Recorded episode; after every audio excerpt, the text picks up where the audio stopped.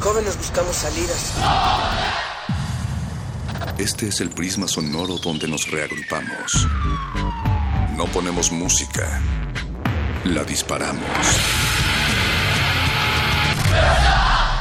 No hablamos o leemos. Vivimos el lenguaje. Todo esto es el riesgo de una zona libre. No sentimos. Explotamos. La razón y la emoción coexisten y conviven. Resisten. Este es un espacio para que formes parte de la resistencia. Resistencia modulada. No solo somos sonido.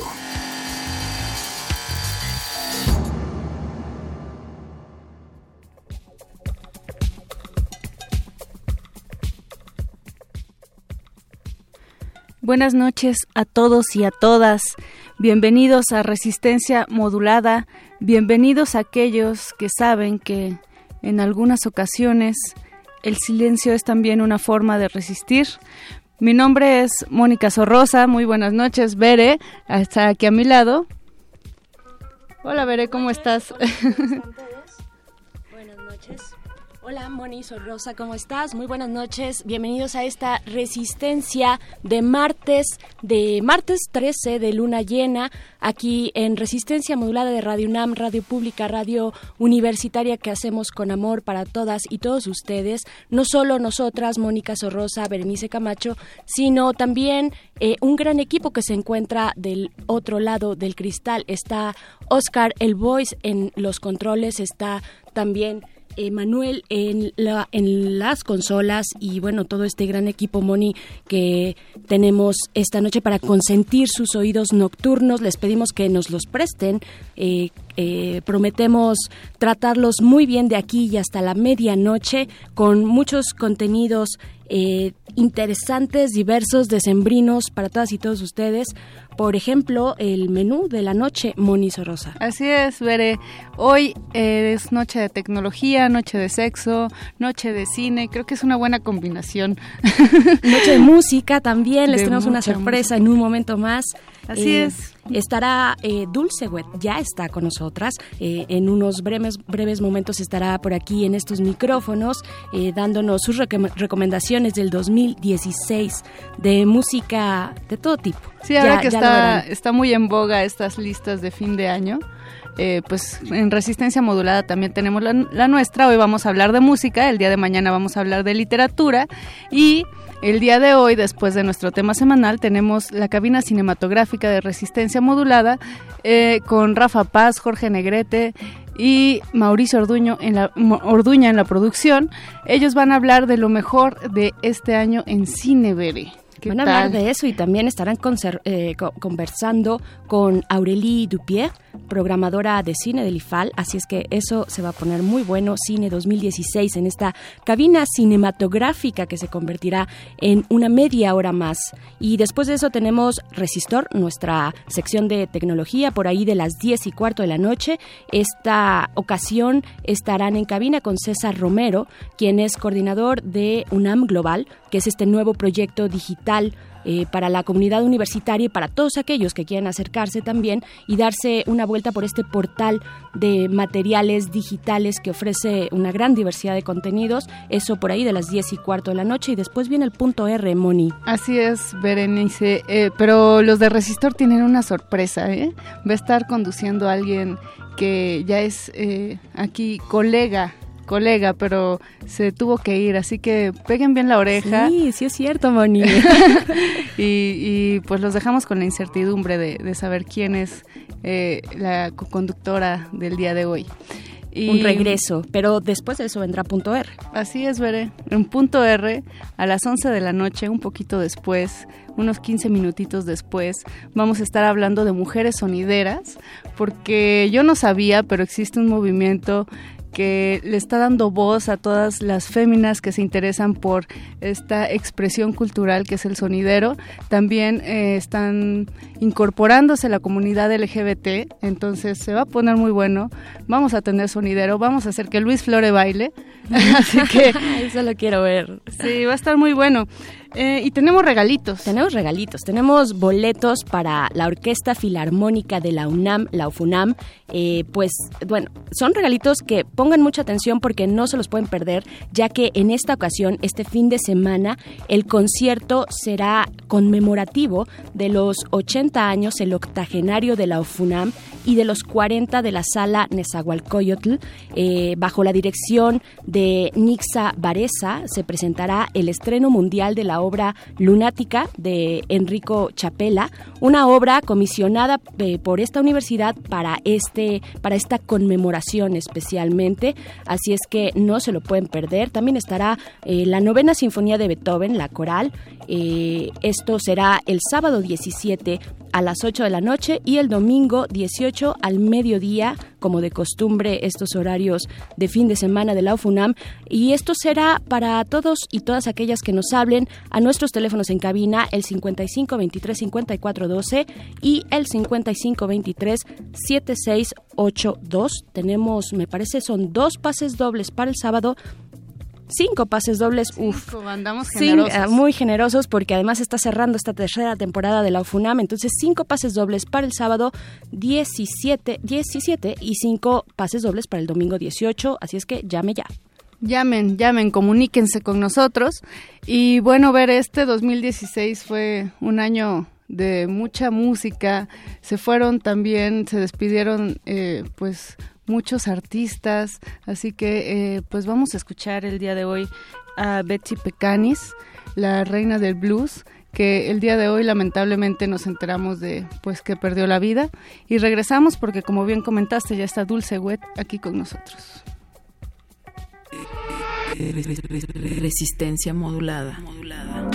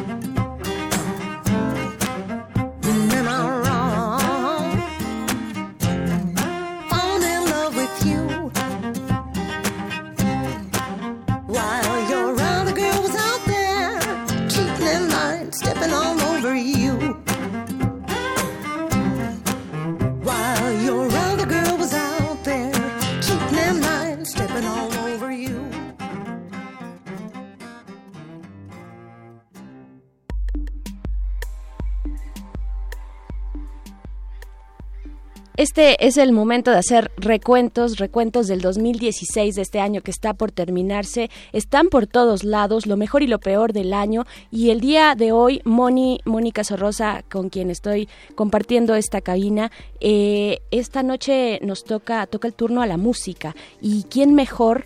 Que una invitada de casa. de casa, una invitada excepcional, la maestra Dulce Wet. Muchísimas gracias, Dulce, por estar esta noche aquí para endulzarnos los oídos con unas propuestas bien interesantes sobre música de este 2016. Buenas noches. ¿Qué tal? Muy buenas noches a ustedes, Berenice, Mónica, muchas gracias por la invitación, muchas gracias, público de Resistencia Modulada. Pues miren, el 3 de enero, Paul Bley, a los 83 años, jazzista, nos dejó. Y juntito, el 5 de enero, Pierre Boulez. Pierre Boulez es un ícono de la música de concierto, digamos, pero sobre todo él es un representante mucho, muy importante de la vanguardia. Lo que en música clásica o en esta música académica se llama vanguardia es lo que sucedió se habla más bien de lo que pasó después de la Segunda Guerra Mundial. Y a mí sí me gustaría eh, tocar un poquito ese tema porque es, es con la guerra, es con la, con la soledad, con la prisión, con todos estos fenómenos de dolor del ser humano que en verdad se produce en el arte una, una gran explosión, digamos, de creatividad, ¿no? Y él, en lugar de seguir como el camino de Stravinsky, que era un camino obviamente rítmico, pero un poco mucho más latino, él lo que hace, él era matemático, estudió con eh, Olivier Messiaen, que él era ornitólogo y, también organista, 61 años en la, la, Catedral, una maravilla, pero lo que tenía sobre todo como maestro en el conservatorio que daba composición y armonía era que trataba de que sus alumnos desarrollaran las habilidades que tenían. Entonces cuando llegó Yanis Xenakis, que era arquitecto, hizo que él desarrollara la arquitectura en la música, ¿no? Y él también es, es, es, un otro, otro personaje importante del cual apenas, bueno, recordamos este año por cinco años de su fallecimiento, pero vayamos después de Pierre Boulez que pone en, en, el, en la música clásica además es un excelente director de orquesta, un gran promotor cultural, creó el IRCAM y favoreció en todo momento cuando las instituciones francesas no le daban tanta prioridad, digamos, a, a la parte musical, él decía, no, no, no, no, no, la música, fue con, con, con eh, Pompidou cuando fue el, el eh, presidente y promovió muchísimo. Él también dirigió este, el ensamble intercontemporain, él era un gran director de orquesta y él nos dio a conocer todo el repertorio del siglo XX que para entender la música actual necesitamos escuchar todo eso también necesitamos escuchar cosas más antiguas. Ya ahorita estamos sonando, miren, radio escuchas, escuchen la, la voz de Tumba en Paz, es un ensamble eh, de seis voces, eh, tres sopranos y tres mezzosopranos, porque en medio de las defunciones que estamos hablando, pues la compositora mexicana María Granillo, ella es maestra de tiempo completo de composición le gusta tanto como componer, ser maestra ¿no? en la Facultad de Música, sacó este disco que se llama Mousai. Mousai significa musas en griego y en este 2016 hace una compilación de las últimas obras que compone en el siglo XXI. ¿no? Esta pieza, 2013, que estamos escuchando, es un poema, pero es como, está atrantadas esas seis voces como a manera de madrigal italiano, ¿no? Entonces es este, su música es muy divertida, muy fácil de escuchar de alguna manera, porque siempre hay como un relato atrás, ¿no? Que está escuchando y eso es mucho, muy agradable. Bueno, sigamos. Después sigamos. de Pierre Boulez, el 10 de enero nos deja David Bowie. Sí, que... A los 69 años y de, a, acabando nosotros, bueno, sé que eh, su último disco, nos decías, Moni, que salió en, desde sí. el 2015 en noviembre, sí. pero lo escuchamos hasta los primeros días de enero, ¿no? Sí, así. Y bueno, conjunto, eh, en el momento que estábamos escuchando el disco, él estaba falleciendo, ¿no? Es, es casi, un... no sé, eh, una, bueno, su disco y su muerte es como tan David Bowie todo lo que lo que sucedió con, con este suceso. Pues sí, el camaleón sí. que una vez más, bueno, por, eh, eh, ya se transformó en algo etéreo, ¿no? En una Black En Star. algo etéreo que tenemos. Bueno, chicas, sigamos, porque no nada más hay músicos que se murieron ese mismo enero. Yo, yo estaba muy deprimida. Michel Tournier, el escritor, Ettore Escola, el director de cine. Y luego fallecen dos músicos eh, en lugares distintos del mismo grupo de rock, Jefferson Airplane, Tolly Anderson de 74 años y Paul Kartner. Eso a mí me pareció extrañísimo porque no tuvieron accidente ni nada. Uno en un lugar y otro en otro. Luego, cuatro integrantes y el manager de la banda Viola Beach, los músicos británicos, Chad Dakin, Chris Leonard, Thomas Lowe, Rio Reeves y el manager. El 5 de marzo, Nicholas Harnoncourt. Harnoncourt en el mundo de la música clásica es muy recordado. Él empezó tocando el violonchelo y después hizo agrupaciones de música mm, eh, barroca. Bueno, pues ahorita ya estamos con Hilda Paredes, Hilda Paredes. este, escuchando Páramo de Voces. Ese es otro disco que salió en el, se llama Señales y salió, con el sello Mood en este 2016. Hilda Paredes es una compositora excelentísima. Tuvo un programa también antes con Ana Lara hacían hacia una nueva música, creo que no se llamaba así. Y después por muchos años, pero ya cuando se fue, cuando viajó y todo, pues ya este tiene otro tipo de actividad, ya no hace radio, pero cada vez que viene a México se acerca para ver qué tipo de producción se puede realizar con tanta música que nos trae muchas veces, ¿no? Este disco está padrísimo porque tiene un homenaje a Jonathan Harvey, tiene también un homenaje a Remedios Varo, otra obra de Remedios Varo, y también tiene Recuerdos del Porvenir para ensamble, que es el título de la novela de Elena Garro, que también recordamos por sus 100 años, ¿no? Su centenario de nacimiento. Pero bueno, mientras estamos escuchándola a ella, recordemos también la muerte de otro gran director de orquesta mexicano muy querido, que murió a los 86 años, Armando Sayas.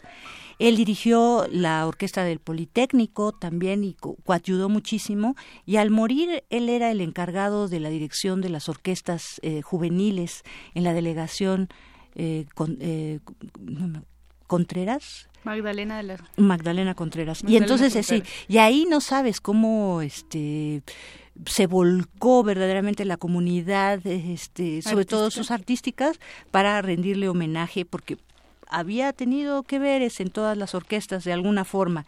Y después en julio nos deja Euno Juhani Rautavara, a los 88 años, un compositor finlandés que eh, pues él soñó que un ángel se le aparecía, imagínense qué cosa más hermosa, y entonces todas sus piezas tienen que ver con ángeles o tienen que ver con cantos, este tiene una pieza increíble porque se fue al Antártico, este eh, un concierto para pájaros y orquesta, eh, que es maravilloso verdaderamente, ¿no? No nos olvidemos porque no murió Juan Gabriel el 28 de agosto, ya ven todo lo que Ícono de la cultura ícono de la popular cultura. aquí Y en bueno, México. nada más les quiero decir, yo sí hice una investigación así como más seria y entonces me encontré, ahorita ya estamos con Nacho Bacalovera, quien grabó aquí en, en julio, eh, digo, estamos con esa música atrás, queridos radioescuchas, estamos escuchando ahorita digamos, un, partes, un poquito, algo de la música de Ignacio Bacalovera, que sacó un disco llamado Música de Cámara, grabado aquí en la sala Julián Carrillo, de 12 de la noche a las 3 de la mañana, me decían. De veras era una cosa increíble porque ustedes que salen a las 12 de la noche, yo que salía tarde también, veía cómo entraban los músicos a grabar. Decía, ay no, yo que ya estoy tan cansada, nada más me imaginaba las 3, 4 horas grabando esta música experimental, música nueva, que tiene mucho que ver con esa vanguardia de las que contábamos al mencionar a Pierre Boulez, porque todos estos compositores, digo todos estos porque también quiero referirme de la misma manera, como ya lo hice, de María Granillo o de Hilda Paredes y ahora Ignacio Bacalovera, que son como nietos de estos grandes vanguardistas de Yanis Xenakis, de Stohausen, de Pierre Boulez, de todos estos que nos, mostraron ese dolor de la guerra de, de una manera en la música mucho más abstracta, ¿no? De una manera como, este, pues digamos que no tan, no tan apegada a lo pop, sino como mm, esta música es para pensar. La música siempre tiene una función social, es maravillosa, es como parte de, yo siento que es como eh, una medicina del alma que de alguna forma los humanos hemos podido desarrollar hasta cierto punto y que en distintas dosis y en, en- para distintas personas hace transformaciones increíbles, ¿no? Entonces siempre tenemos que alimentarnos de buena música. Eso Una, es una de, las, de las preguntas que justo queríamos hacerte, Dulce, era acerca de la música popular. ¿Cuál es tu acercamiento con, con artistas quizá más mediáticos? Ahorita estábamos mencionando a, Juan Gabriel, pero también mencionamos a Bowie, eh, o quizá Leonard Cohen también. Pues mira, eh, el mundo de la música clásica es increíble también porque es este ya estamos oyendo ahora a Héctor Infanzón con el clavecín en un, eh, un disco que se llama Arrebatos que salió en este 2016 y en donde hace improvisaciones y es muy interesante. Vamos otra vez a lo mismo, a tu pregunta, Mónica. Tú dices, ¿cuál es el acercamiento con la música popular? Bueno, en realidad siempre ha habido como música vernácula, que es toda esta música no nada más popular, sino tradicional, y lo que le llaman esta la música abstracta, culta, de concierto, como de muchas maneras que todas son muy imprecisas, ¿no? Bueno, pues he de decirte que la música, esta clásica, culta, seria, llaman- Académica, académica, de concierto. Exacto. Eh, se nutre en muchísima proporción de todos estos fenómenos populares o tradicional, y o tradicionales. Y lo que es más, además de, de escuchar música antigua, que eso, la música antigua no sé por qué como que se toca como que se toca con la música contemporánea, sobre todo en la música instrumental académica, seria, clásica, culta o todos estos eh, eh, digamos adjetivos, que les damos, pero que eh, todos son imprecisos porque no nos dicen bueno, sí nos refieren a algo, pues, por lo menos a un grupo que sabemos a qué nos estamos refiriendo, ¿no? A la música que se tiene que leer con partitura y que se aprende toda esta tradición, gran tradición de siglos de música en un conservatorio, en una escuela, en una facultad de música, ¿no? Que a diferencia de la popular, ¿qué pasa en lo popular? Que el registro es muy pequeño, nada más tienen a veces un cifrado, todo es como mucho más oral, ¿no? Bueno, yo creo que nosotros también tenemos que nutrirnos de lo, de lo popular, pero no confundir.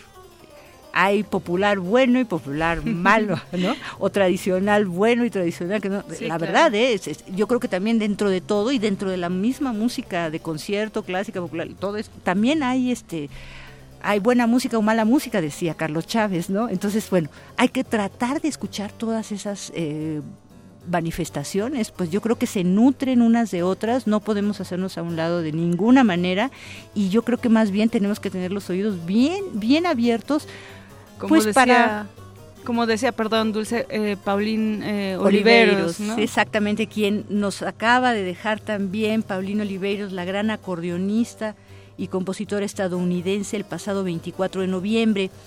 Sí, hablábamos antes de entrar al aire, ¿verdad, Moni? Hablábamos de lo que ella decía de la escucha profunda, aprender a escuchar, no nada más lo primero que nos hace como, eh, digamos, nos llama la atención o lo, o lo primero que, sino tratar de escuchar esas distintas capas que están en distintas partes de todo ese conglomerado sonoro que llamamos música, ¿no? Porque a veces ese conglomerado sonoro eh, eh, tiene unas estructuras, eh, algunas son simples, otras son más complejas, o pueden ser simples pero estar armadas de tal manera que nos parezcan hasta cierto punto complejas. Entonces es un ejercicio como muy, un poco como a la Murray Schaeffer, otro gran compositor canadiense, que habla, que hace muchos ejercicios de escucha, esta, esta invitación a tratar de realizar escuchas profundas, pues sí nos puede eh, llevar también a que eh, pues no haya problema o, o, mm,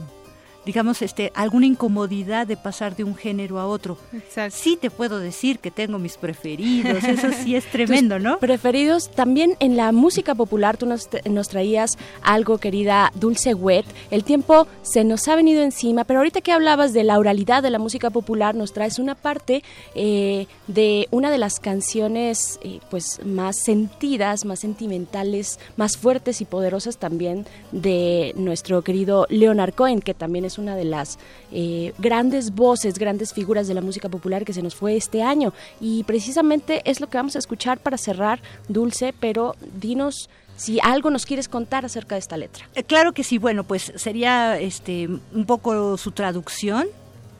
Este, soy tu hombre, ¿no? Si quieres un amante, haré lo que sea que me pidas, y si quieres otro tipo de amor, usaré ese tipo de máscara para ti.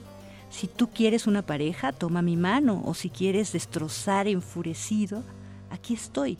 Soy tu hombre. Si lo que quieres un boxeador, tengo un pie en el ring por ti. Y si quieres un doctor, te examinaré cada centímetro.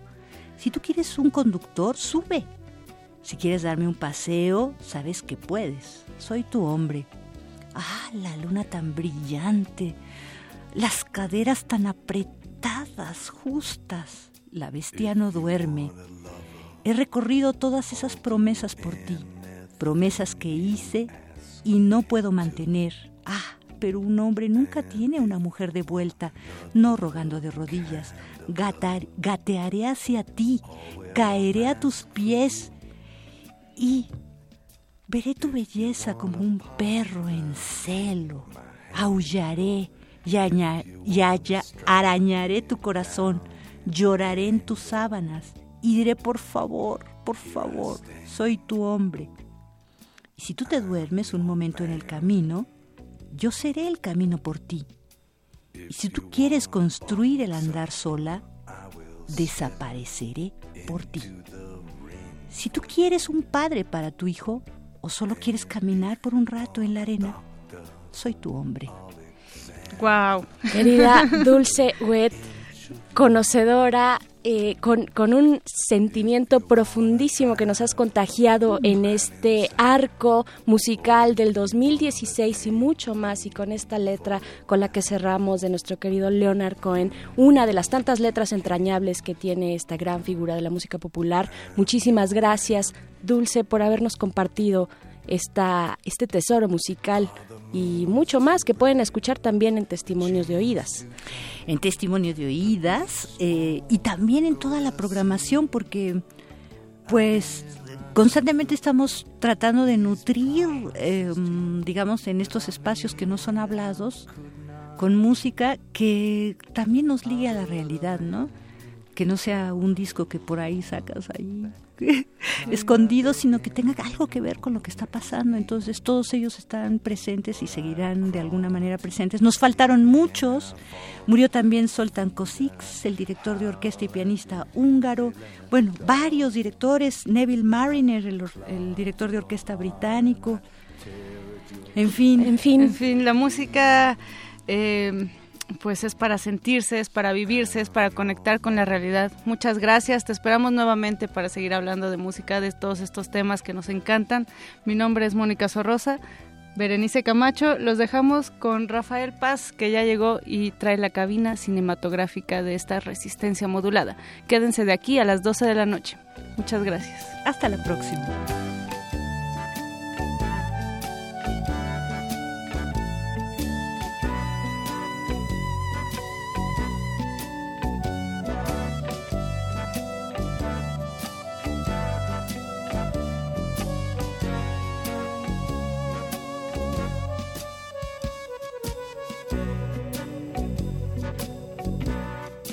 And if you gotta sleep a moment on the road, I will steer for you. And if you wanna work the street alone, I'll disappear for you. If you want a father for your child, or only wanna walk with me a while across the sand, I'm your man. If you wanna love him, I'll do anything that you ask me to. And if you wanna love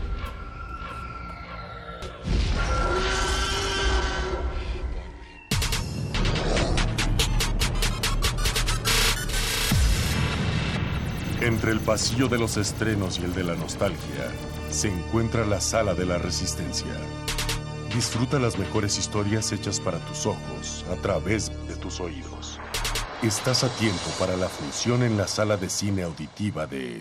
de retinas.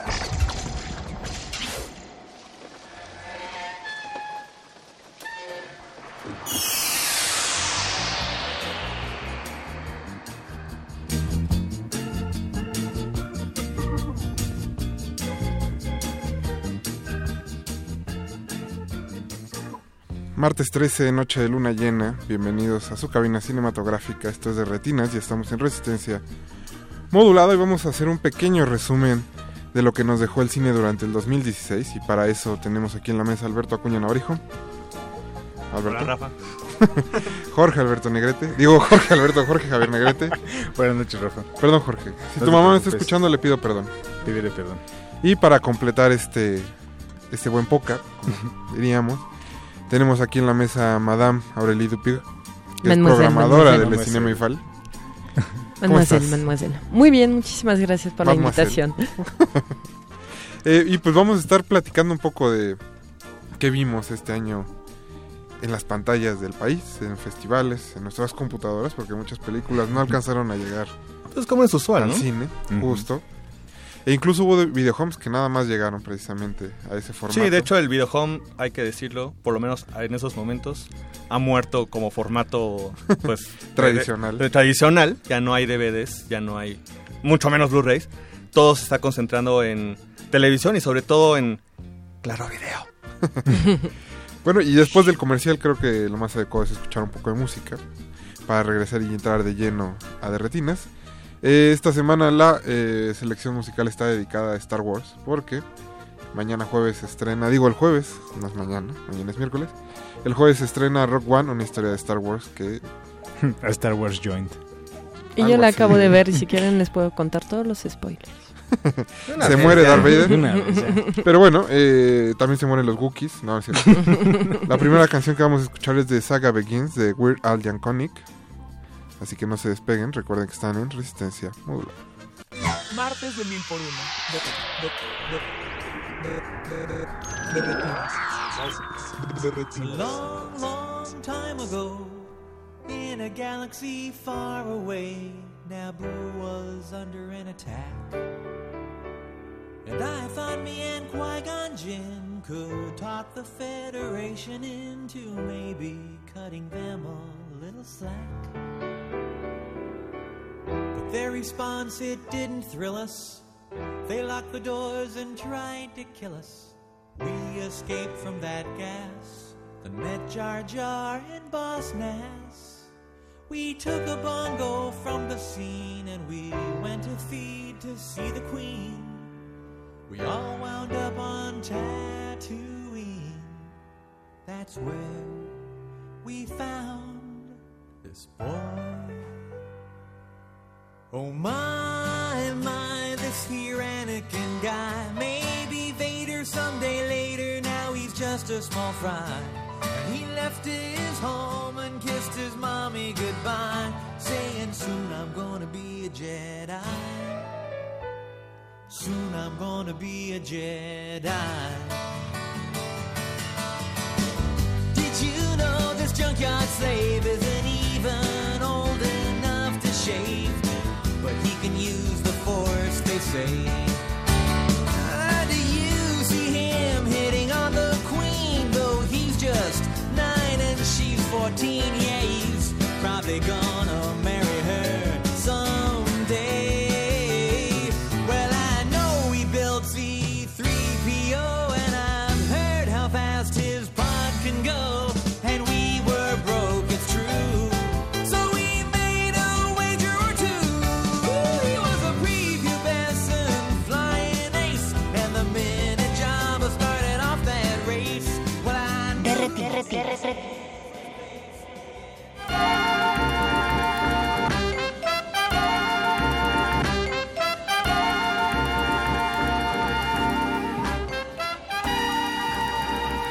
fue American Pie transformada por Weird Al Yankovic y que ahora le puso letra de Star Wars, como de costumbre.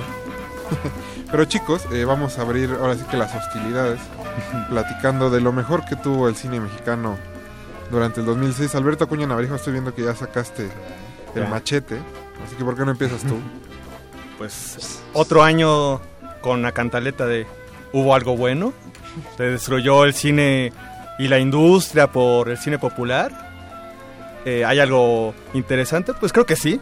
Al menos hubo 10 películas y cuatro más que habíamos comentado hace un año, pero que llegaron pues finalmente al estreno comercial. Llévate mis amores, El patrón de mi casa, Un mozo de mi cabezas que sigue ahorita en cartelera. Y este, Te prometo anarquía, que de hecho tuvimos por aquí, Aquí a a, a este Digo, a Julio director Hernández Cordón.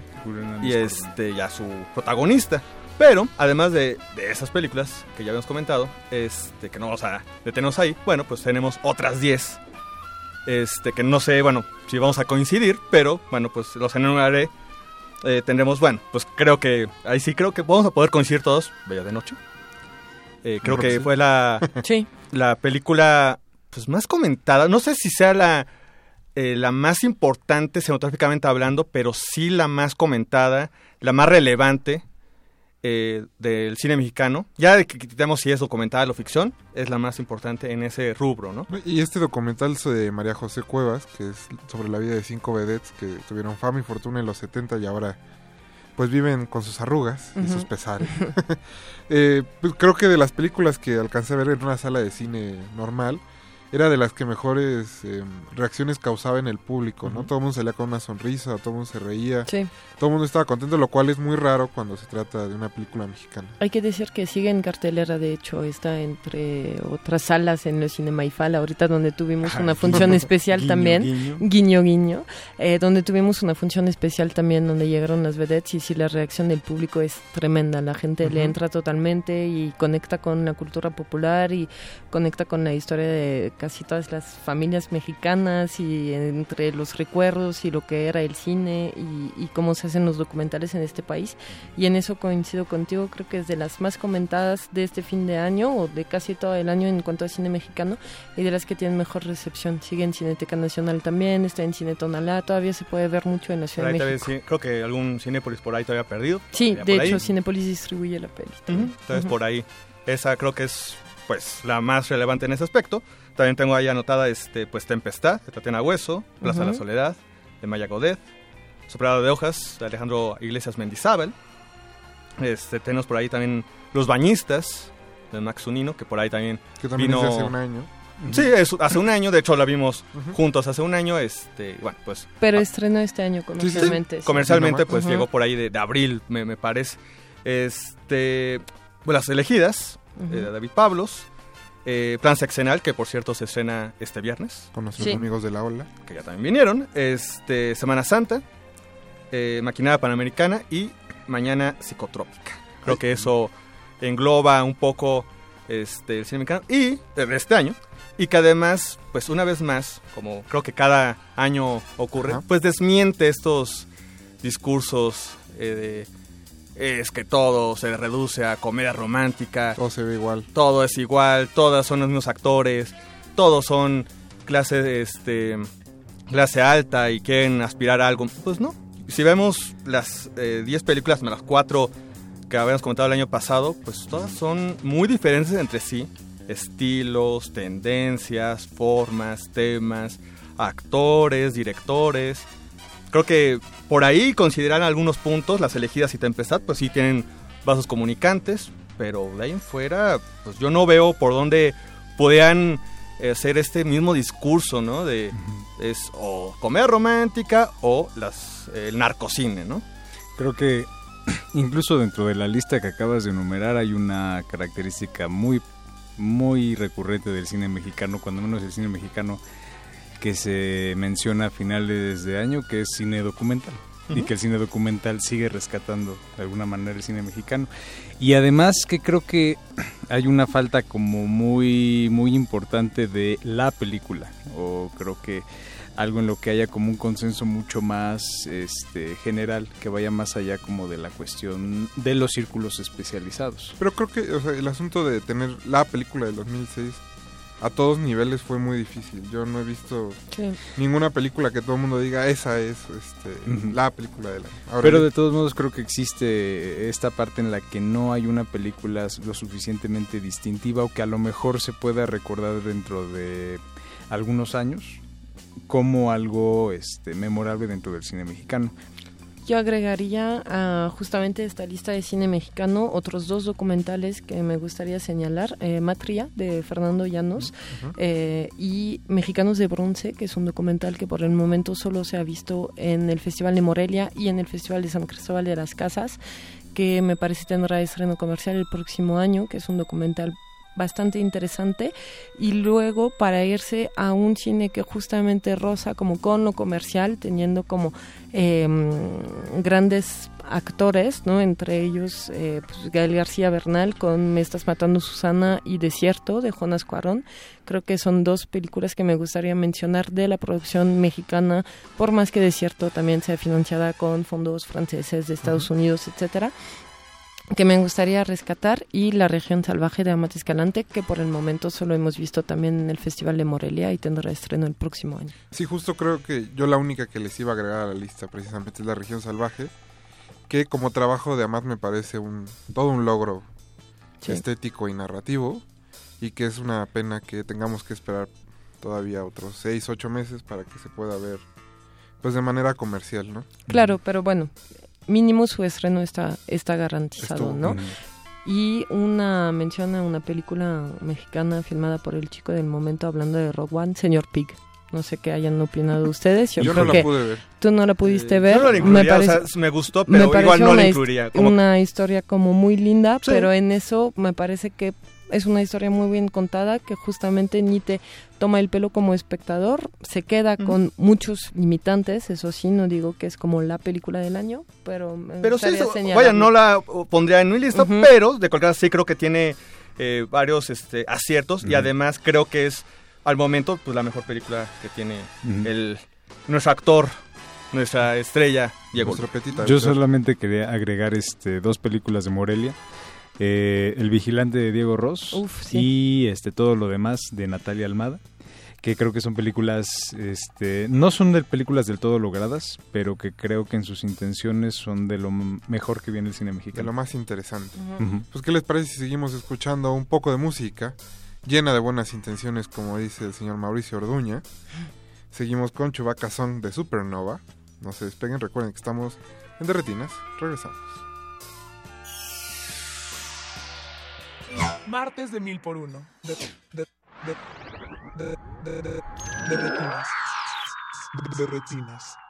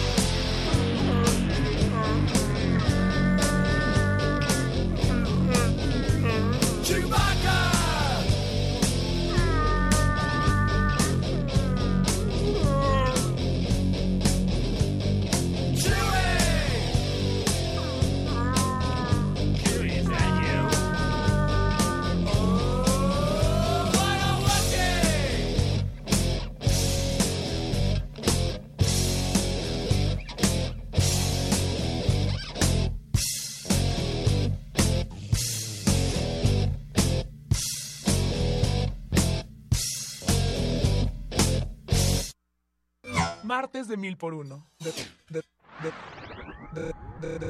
retinas. De retinas.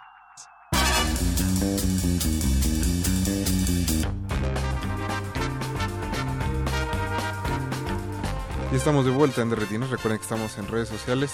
En Twitter como arroba R modulada y en Facebook como Resistencia Modulada. Estamos esperando que nos manden también su lista de las mejores películas que vieron este año. Recuerden que es el último programa en vivo del 2016. Entonces, no pierdan la oportunidad. Y chicos, eh, creo que este es el bloque un poco más corto, porque tampoco hay tantas opciones. Pero bueno, eh, tomando en cuenta que el cine hollywoodense de Estados Unidos es el que más se distribuye y se proyecta en el país, seguro hubo alguna película que les llamó la atención o los convenció. Yo llegué muy retrasado a The Lobster.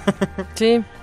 Eh, yo sé que lo ¿A comentaron hace The Lobster. Yo sé Ah. que eh, la comentaron ustedes dos eh, el año pasado, año. en el conteo respectivo. Pero bueno, pues yo llegué tarde, no la pude ver en Morelia. Pero entonces así estuvo el año. Pues así está. Frente, justo. Eso es lo que eh, presenta de que así estuvo el año. Este, pero bueno, pues yo sí la pondría. Y también por ahí, que también ustedes mencionaron, que fue un, como programa doble, pues con Anomalisa, que empezó el año de hecho. Sí. Abrió. De- si nos vamos con las más comerciales, también de principio de año me gustaría mencionar Spotlight, eh, que me gustó bastante. La gran apuesta, que se llamaba en inglés The Big Short, que era sobre la crisis. Eh, una mención también al Renacido, The Revenant, la de González Iñárritu, que también como que arrancó el año con toda esta Sí, justo. temporada de premios como del, del año pasado. Y de las más recientes me gusta mucho Arrival, eh, una película de Denis Villeneuve que sí es como superproducción. Eh, me gustó Creed, la de Rocky. la verdad sigo así, me gustó, me gustó y no me da pena decirlo. Oye, ¿por qué, te, ¿por qué te habría de dar pena? No, exacto, ¿por qué me habría de dar pena? La Mm, disfruté, no es así, nada. la vi en sala comercial y la disfruté em, totalmente. Y eh, ayer, como que un poquito obligada, vi la fiesta de las salchichas. Aguanté 15, 20 minutos que me dieron muchísima risa, la verdad me gustó el tono de esta animación, ¿no? Por esta banda de amigos de Seth Rogen, muy en el tono, muy en el tono de Superbad, que aquí se llamaba Super Cool o algo así, Algo ¿no? así. De esos Eh, este, logros de los distribuidores que le cambian el nombre Sí. sin sentido, ¿no? Exacto. Superbad, Supercool, claro. Y entonces, pues esa rescato como los primeros 20 minutos. Y en mi lista ya de las más Creo grandes, la animación la de, So- de Zootopia. Zootopia me gustó. Aguanta precisamente 20 minutos y después el chiste se vuelve un poco Sí, ¿verdad? Sí, repetitivo. muy repetitivo. Que no te escuche Eric Ortiz. Se lo ya hemos sé, dicho, se lo hemos ya dicho, y de hecho un poco obligada por él y por lo que él eh, pla- planteaba es que vi la película porque todo mundo y no era la primera Pues aquí persona aprovecha en para que reclamarle. no, no, Pues no, no, seguramente para nada. escuchará. Va la rechifla El- el- pública El tiempo pasado viendo, vien- viendo Arroba el que- biónico, escríbanle y reclámenle. Si no les gustó, reclámenle. Pero justo creo que lo que dice Aureli, Arrival es de las mejores películas que hubo este año. o Sí. sea, en general creo, y que está- fueron producidas por Hollywood. Jorge tiene un par más y creo que son animales fantásticos y dónde encontrarlos. No, aunque sí, aunque la película de Animales Fantásticos vale la pena mencionar que sí me parece infinitamente mejor que cualquiera de las ocho películas de, este, de la franquicia de Harry Potter. Pero no lo incluiría en mi top del año. Yo nada más quería mencionar este Carol de Todd Haynes, que este, tuvo este, su estreno eh, este año, que obviamente fue uno de los puntos más altos del año. Y este precisamente hablando como de esta sequía de productos que vienen de Hollywood, eh, yo quisiera rescatar dos series de televisión eh, de, em, de lo que hemos estado viendo, eh, particularmente Westworld y The Night Of, ambas que estuvieron en HBO, y que creo que están hablando mucho del espacio que está encontrando la televisión como un este como un aliciente a, a la crisis que está sufriendo la industria del cine. Creo que, creo que yo justo solo agregaría ahí a, a Bojack Horseman. Ah, por porque es una serie que empecé Sí, a ver más por ocio que por, por Convicción. intención.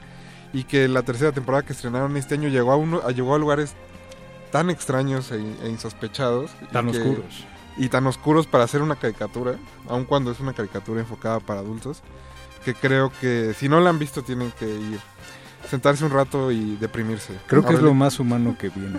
Y es ya un que, caballo. ya que estamos con programación de VOD y de plataformas, eh, yo rescato dos producciones por y para Netflix que son eh, Stranger Things, la serie que creo que muchos vimos, y otra serie documental que tienen ahorita que se llama que se llama Hip Hop Evolution. Son cuatro capítulos sobre la historia del hip hop cómo nació en Nueva York, lo que representó para la gente, en especial por el barrio del Bronx, cómo cambió eh, la dinámica y la sociología y todo el movimiento artístico que se daba en esta ciudad y cómo cambió la vida de muchos de los vecinos justamente del Bronx, que era el barrio más abandonado de, de, de esta gran ciudad que es Nueva York. Está ahorita en, en esta plataforma, en Netflix. Tómense un tiempo y disfruten. Vayan apuntando todo lo que estamos diciendo. y Ahora en son recomendaciones. Pónganse al día en vacaciones de Navidad. Sí. Sí, agarren su platito de bacalao y siéntense. Su recalentado. A limpiar los O mándenos bacalao, porque a mí nadie me prepara bacalao. Mándenme. a quitarle las espinas al bacalao mientras ven este, las películas. Pero bueno, ¿qué les parece si nosotros seguimos escuchando un poco de música? Seguimos con Irresistible Force de Two Skins AJC. Espero haberlo pronunciado bien. Recuerden que estamos escuchando música dedicada a Star Wars por el estreno de Rock One, una historia de Star Wars. Seguimos en Derretinas, regresamos.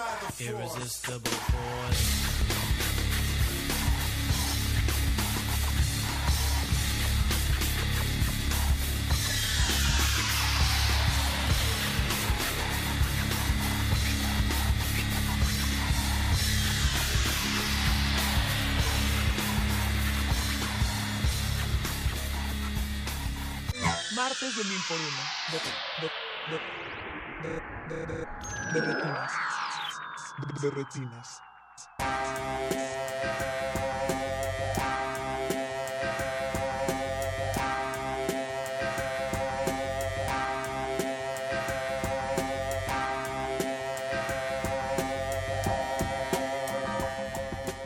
Ya estamos de regreso en el 96.1 de Radio UNAM.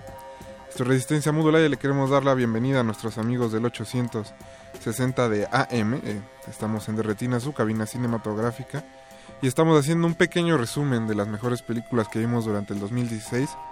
Le queremos mandar un saludo a Uxmal, arroba unicornio vivo, que nos pregunta en, en Twitter que cuál es nuestra opinión de Aerosol. Jorge, tú que la viste. Bueno, nosotros que la vimos. Creo que es como un intercolegial de baile super producido. Por decirlo Eh, menos. ¿Están viendo Ahí, este... Es que era un programa onda. de lo mejor del 2016, no, no de lo más espeluznante. Sí, es para el siguiente, eso ya cuando regresemos. Creo que Aerosol va a tener cabida en el siguiente este programa que hagamos en vivo, que va a ser precisamente de las Los peores películas del año. Las infamias de- del año. Pues así es esto, muchachos. Y llegamos a la parte pues más extensa quizá del programa, porque como buenos críticos de cine no la vivimos en festivales. Y como buenos cinéfagos, antes que críticos, Ahí como buenos cinéfagos, claro, claro, porque el, el vicio viene de mucho, mucho antes. Y antes que críticos y cinéfagos, muy ociosos. También. Ah, bueno, eso siempre, en cualquier cosa. ¿eh? Pero bueno, chicos, eh, de todas las películas que vieron en festivales, ¿cuáles fueron las que más les gustaron? Creo que aquí las damas tienen preferencia porque incluso son internacionales. Toronto y. Cannes. Aurelie Dupieux. ¿Qué Pues fue em- lo mejor em- que viste en festivales? Empezando por eso, y creo que podemos empezar por las de festivales que sí eh, han llegado ya a estrenarse en México, que creo que es más interesante también para los que nos escuchan. Rescato la película de Divinas, una película francesa. Se anunció ayer que estaba nominada además al Globo de Oro en la categoría de Mejor Película. Extranjera. Esta película la encuentran justamente en la plataforma de, de Video On Demand. Eh, ¿Puedo decir marcas? Sí.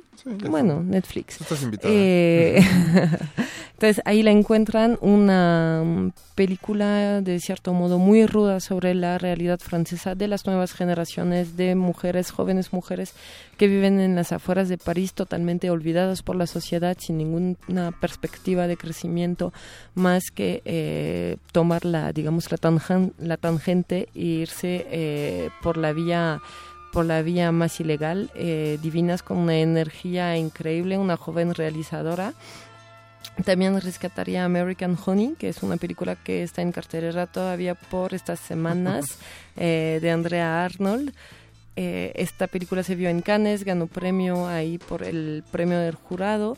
Eh, otra película que se vio precisamente en Cannes, que está por estrenar o se está estrenando en estas fechas, que se llama Capitán Fantástico, Captain Fantastic estrenó la, la semana pasada. que estrenó la semana pasada.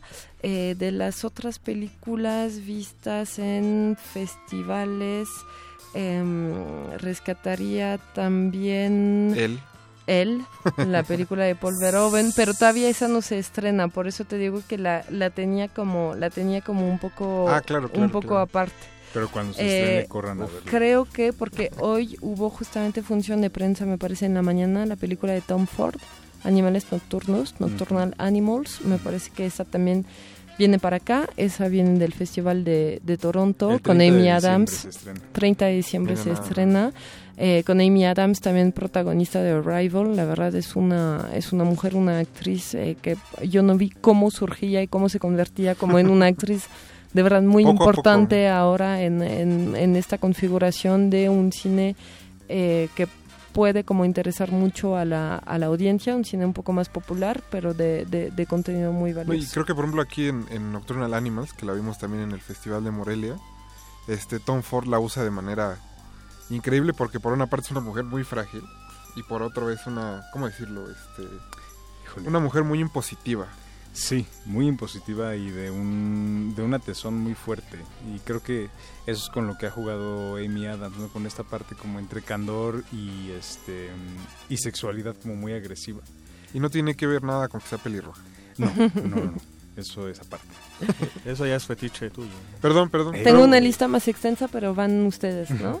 Bueno, antes, de- antes de cambiar, creo que la, lo ma- la más importante o la más comentada que viste. y de que festivales Te he estado y viendo que en todavía- redes. Ajá. Ah, sí, es La La Land. Obviamente. Sí, no, sí. Esta me tiene, estamos me tiene fascinada. Se vio en Venecia, luego en Toronto, luego en el Festival de Morelia.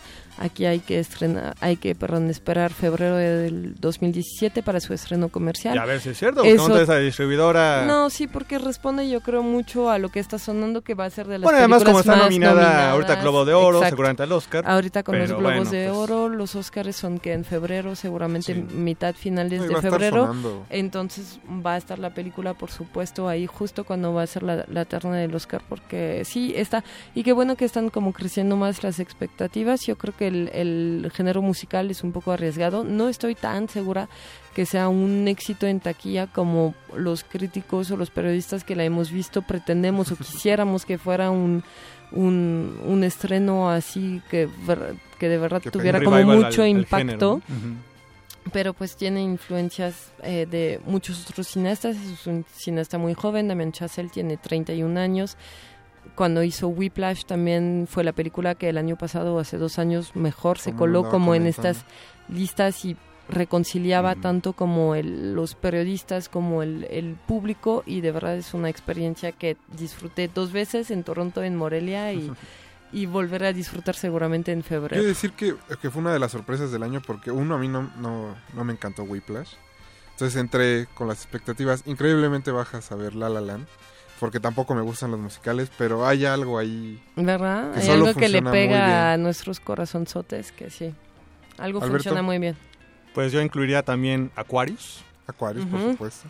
Eh, y que haría como prueba doble, si bien tienen temas distintos, pero ahí también se van entrelazando un poco con El Porvenir. De Mia Este, Hansen-Løve. Mia Hansen-Løve, Que en ese caso, bueno, no fue un festival como tal, en ese caso fue el Tour de cine francés. Creo que de hecho fue la, la gran película de, este, de esta edición del Tour. Y que finalmente, bueno, son personajes femeninos eh, que ya están entre los 60, 65 y que empiezan a replantearse también muchas cosas de su pasado, sus posturas, sus eh, ideologías, qué son, qué serán. Creo que si bien son películas que tienen, eh, este, pues las premisas son diferentes, por ahí los personajes se unen, ¿no? Creo que haría buen programa doble.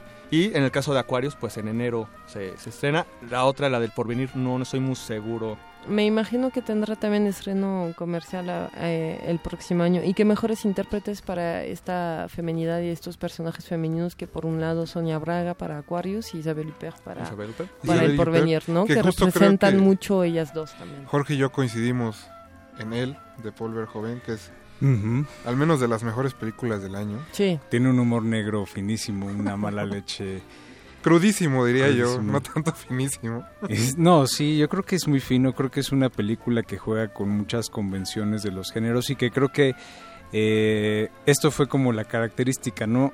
Veíamos películas, por ejemplo, menciona ahorita mencionaban él, mencionaban Aquarius, yo agregaría también Tony Erdmann, de la cineasta alemana Mare Nadi, que este, son películas que de alguna manera no nos cuentan una historia o una narrativa nueva, pero creo que tienen mucho de, este, de innovador en la manera en la que lo están retratando, el tipo de convenciones que están rompiendo, la riqueza de los personajes femeninos que están presentando y eh, creo que eso como una especie de característica muy rescatable del cine del 2016.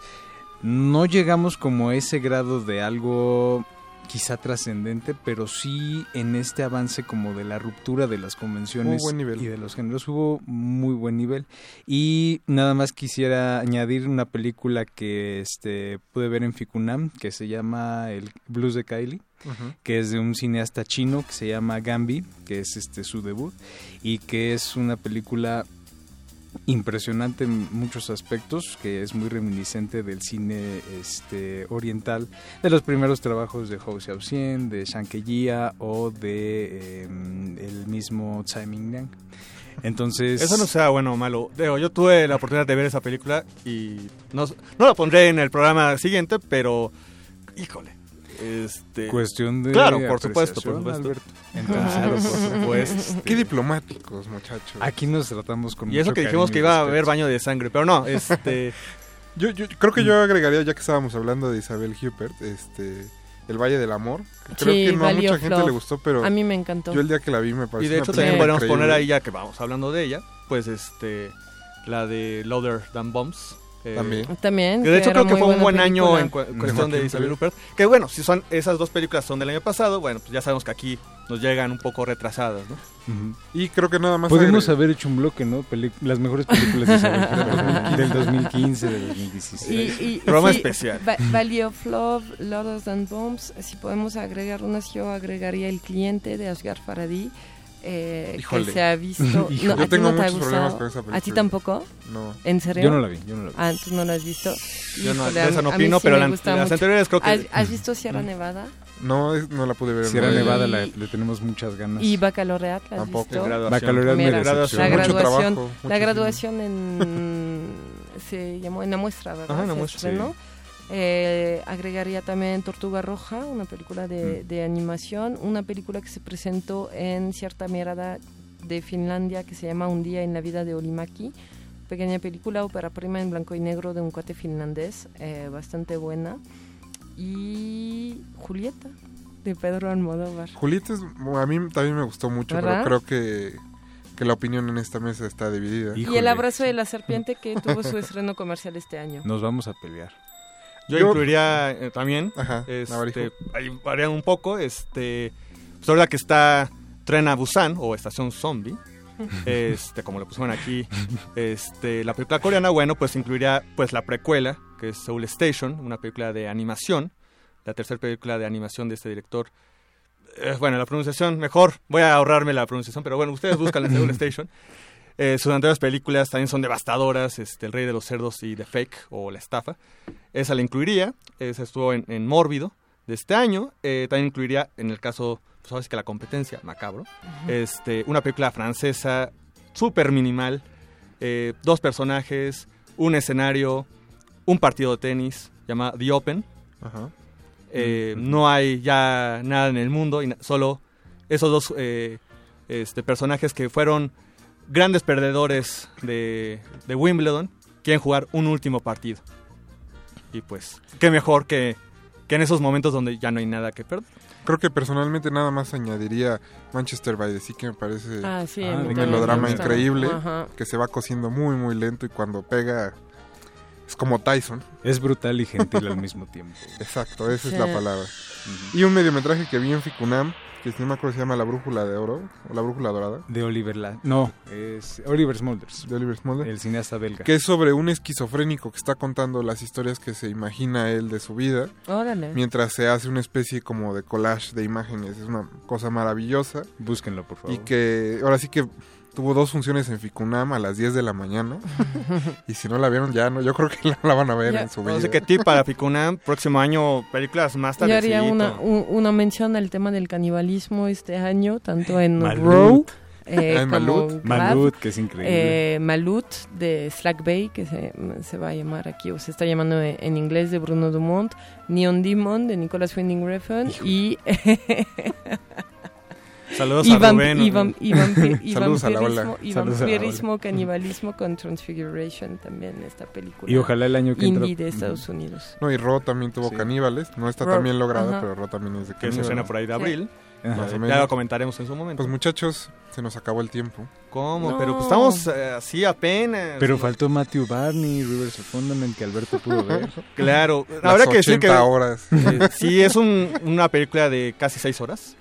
De, de hecho dividida en dos, este, con dos interludios por ahí. Todo Lab Díaz también nos faltó. Este, Lab Díaz. Lab Pero bueno, en el caso de Matthew Barney con, eh, con este nuevo proyecto, donde nuevamente habla del cuerpo, la muerte, eh, las transformaciones de la ciudad, eh, las máquinas.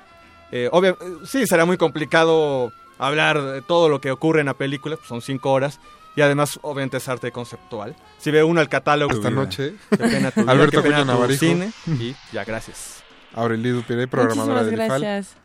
Jorge Javier Negrete. Gracias, Rafa. Yo, así nada más aprovechando que yo conduzco el programa, tienen que ir a ver Cosmos de Andrés Zulavsky, que también está en cartelera y fue de hace un año. Aunque Cineteca Aurelio ya me está haciendo caras. Mi nombre es Rafael Paz. Nos vemos el 2017, porque esto es todo por Derretinas de este año. No olviden que vamos grabados las próximas tres semanas y los vamos a dejar con la bella voz de Alberto Candiani y Resistor. No se despeguen. Y esto después es cumbia en punto R, eh, lo que estoy viendo. Esto es resistencia modulada. De retinas. Hasta la vista. De, de- de- de retinas. Hasta la vista. Lo sentimos. No hay escena después de los créditos. Nos escuchamos la próxima función. And if someone gets upset, you say chill out. Or you can do combination. Chill out. You say no problema. And if someone comes on to you with an attitude, you say De retinas. Ah, ah, ah, hasta la vista. Good evening. Sing a little song. It's for you. Hanging in the stars, suspended from the dark. Life is long and heavy, like a shadow on a spark, and it will blow.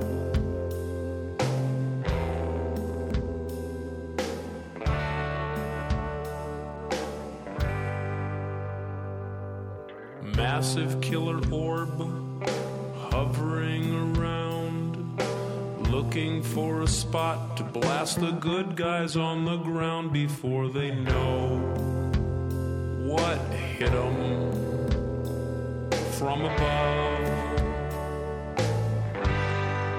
It's the Death Star, something so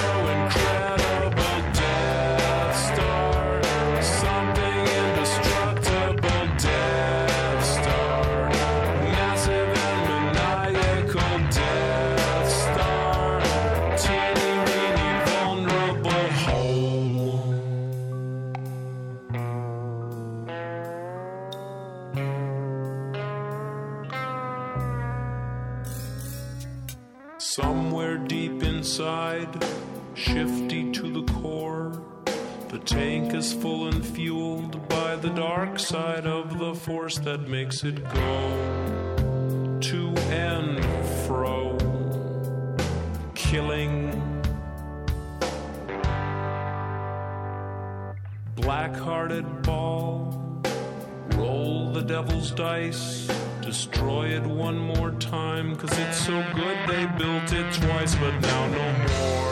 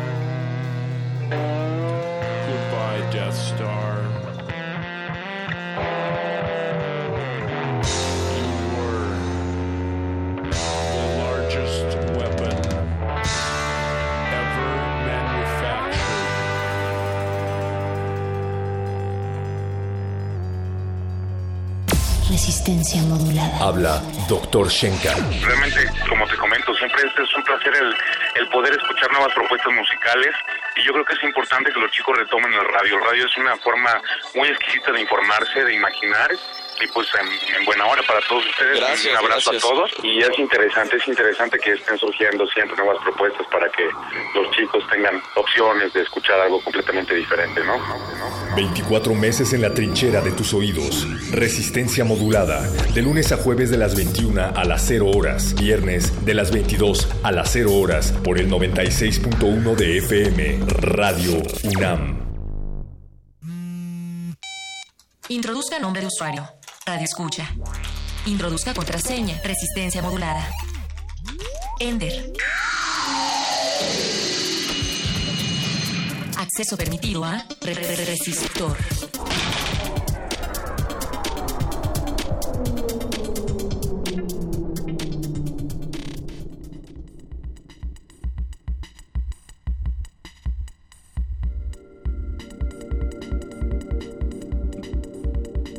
Resistor. Esto es una señal. Una señal, una señal, una señal, una señal, una señal. Hablando de señales, hoy martes 13, es una gran noche, una luna llena inconmensurable, una gran luna. No podía haber un mejor marco para el fallecimiento, la partida de nuestra querida maestra del blues, Betsy Pecanins. Y desde luego, hoy también, hoy, hoy se aprueba en el Senado la discusión sobre el tetra, perdón, sobre el cannabidiol o, los beneficios de la cannabis índica para, para temas médicos. Así damos esta, esta noche damos inicio a una emisión más de esta señal que es Resistor. Estás escuchando la voz, la voz mía que es la de Alberto Candiani. A mi lado está una sorpresa para ustedes, queridos radioescuchas, Danger Beltrán. Hola. Hola, queridos radioescuchas, ¿cómo están esta noche? Esta noche con una luna muy grande. Alberto, un gusto, gracias por estar aquí, gracias por acompañarnos y vamos a empezar con esta noche. Gracias a ti, Danger, Dan Beltrán, arroba Dan Beltrán, para que la sigan en Twitter. Síganme a mí también en Twitter, arroba Mindframe3D. Eh, pues hoy, hoy continuamos con este resistor, el último resistor del año en vivo, el primer resistor de una nueva era en Radio UNAM, el último resistor de diciembre, no es cierto, no es el último resistor de diciembre porque No, pero es el último en vivo. es el último resistor en vivo. Es el último resistor que tendremos un diciembre 13 a las 22 horas en el 2016. ¿2016 todavía es 2016? Así es, sí, en, en tres segundos ya no, pero todavía Oye, seguimos en el 16. Como eh, hoy, hoy hay un tema, Danger, eh, supongo que lo sabes porque habrás visto la escaleta, pero hoy hay un tema eh, pues que conjuga muchas de las cosas que creo que nos gustan a nosotros. Por un lado, la universidad, la Universidad Nacional Autónoma de México, y por otro lado, eh, pues Internet, que creo que también es un tema que nos, que nos gusta. Que nos interesa. Y por otro lado, pues el contenido audiovisual, los videos. Como bien saben, queridos radioescuchas, desde, desde el surgimiento de YouTube y en general de cualquier otro servicio audiovisual en Internet, el consumo por los medios audiovisuales ha- se ha incrementado eh, en el mundo y en México somos particularmente consumidores de videos. Nos gusta mucho pasarnos mucho tiempo viendo videos, echando el chisme en nuestras redes sociales, pero sobre todo en aquel canal de videos de YouTube. Canal que por cierto les paso el dato. Eh, en YouTube se suben más de 400 horas de video cada minuto. Es decir, mientras desde que comenzamos esta emisión Danger, se han subido como 1200 horas de video. Así nada más. O sea, como a la semana, si te quedaras viendo toda la semana videos sin parar, series como le haces cuando ves series, que no ves, que no comes ni cenas ni duermes. No puedes hacer más nada que ver las series. Entonces verías a la semana como unas, como 200 horas a la semana. Un poquito más, como 280 horas. Creo que se entonces- sube más contenido al que realmente podemos consumir, ¿no? Sí, no, definitivamente, para eso íbamos. Justamente es mucho más el contenido que, que se está aportando cada momento a Internet que el que jamás podríamos consumir todos los seres humanos junto, juntando nuestro tiempo. Es casi tanto como el dinero que, que el exgobernador de Veracruz se transó, que dejó una deuda hasta 2044. Pues así, aunque viéramos videos hasta el 2044, no terminaríamos llegaríamos. no terminarías de ver videos en YouTube. Y esto, esto viene, bueno, hay, hay redes sociales, hoy tenemos redes sociales, ¿no? Sí, por supuesto. Venga. Nos pueden, nos pueden seguir en Twitter a través de arroba Rmodulada. También nos pueden seguir en Facebook como Resistencia Modulada. Y también, pues bueno, si quieren, nos pueden hacer una llamadita telefónica al 5523-5412 o al 5523-7682. El teléfono es aquella aplicación que está en tu smartphone y que la has dejado relegada a las últimas páginas de la lista de aplicaciones, pero ahí está, es un iconito que remite, a- remite de hecho a una imagen que ya ni siquiera se usa, el auricular eh, telefónico. Así amigos, continuamos con esta emisión de Resistor, hoy estaremos hablando, no lo hemos dicho, hemos dado puro, puro rodeo. Así es. Hoy vamos a hablar de Global UNAM o UNAM Global. Bien, Ahorita se los dejamos abierto. perfecto. Especificamos. Ahorita que regresemos de esta rolita. vamos a escuchar Public Image de PIL, lanzada en 1978. Estás escuchando Resistor. Es una señal. Resistor, resistor, resistor. Esto es una señal.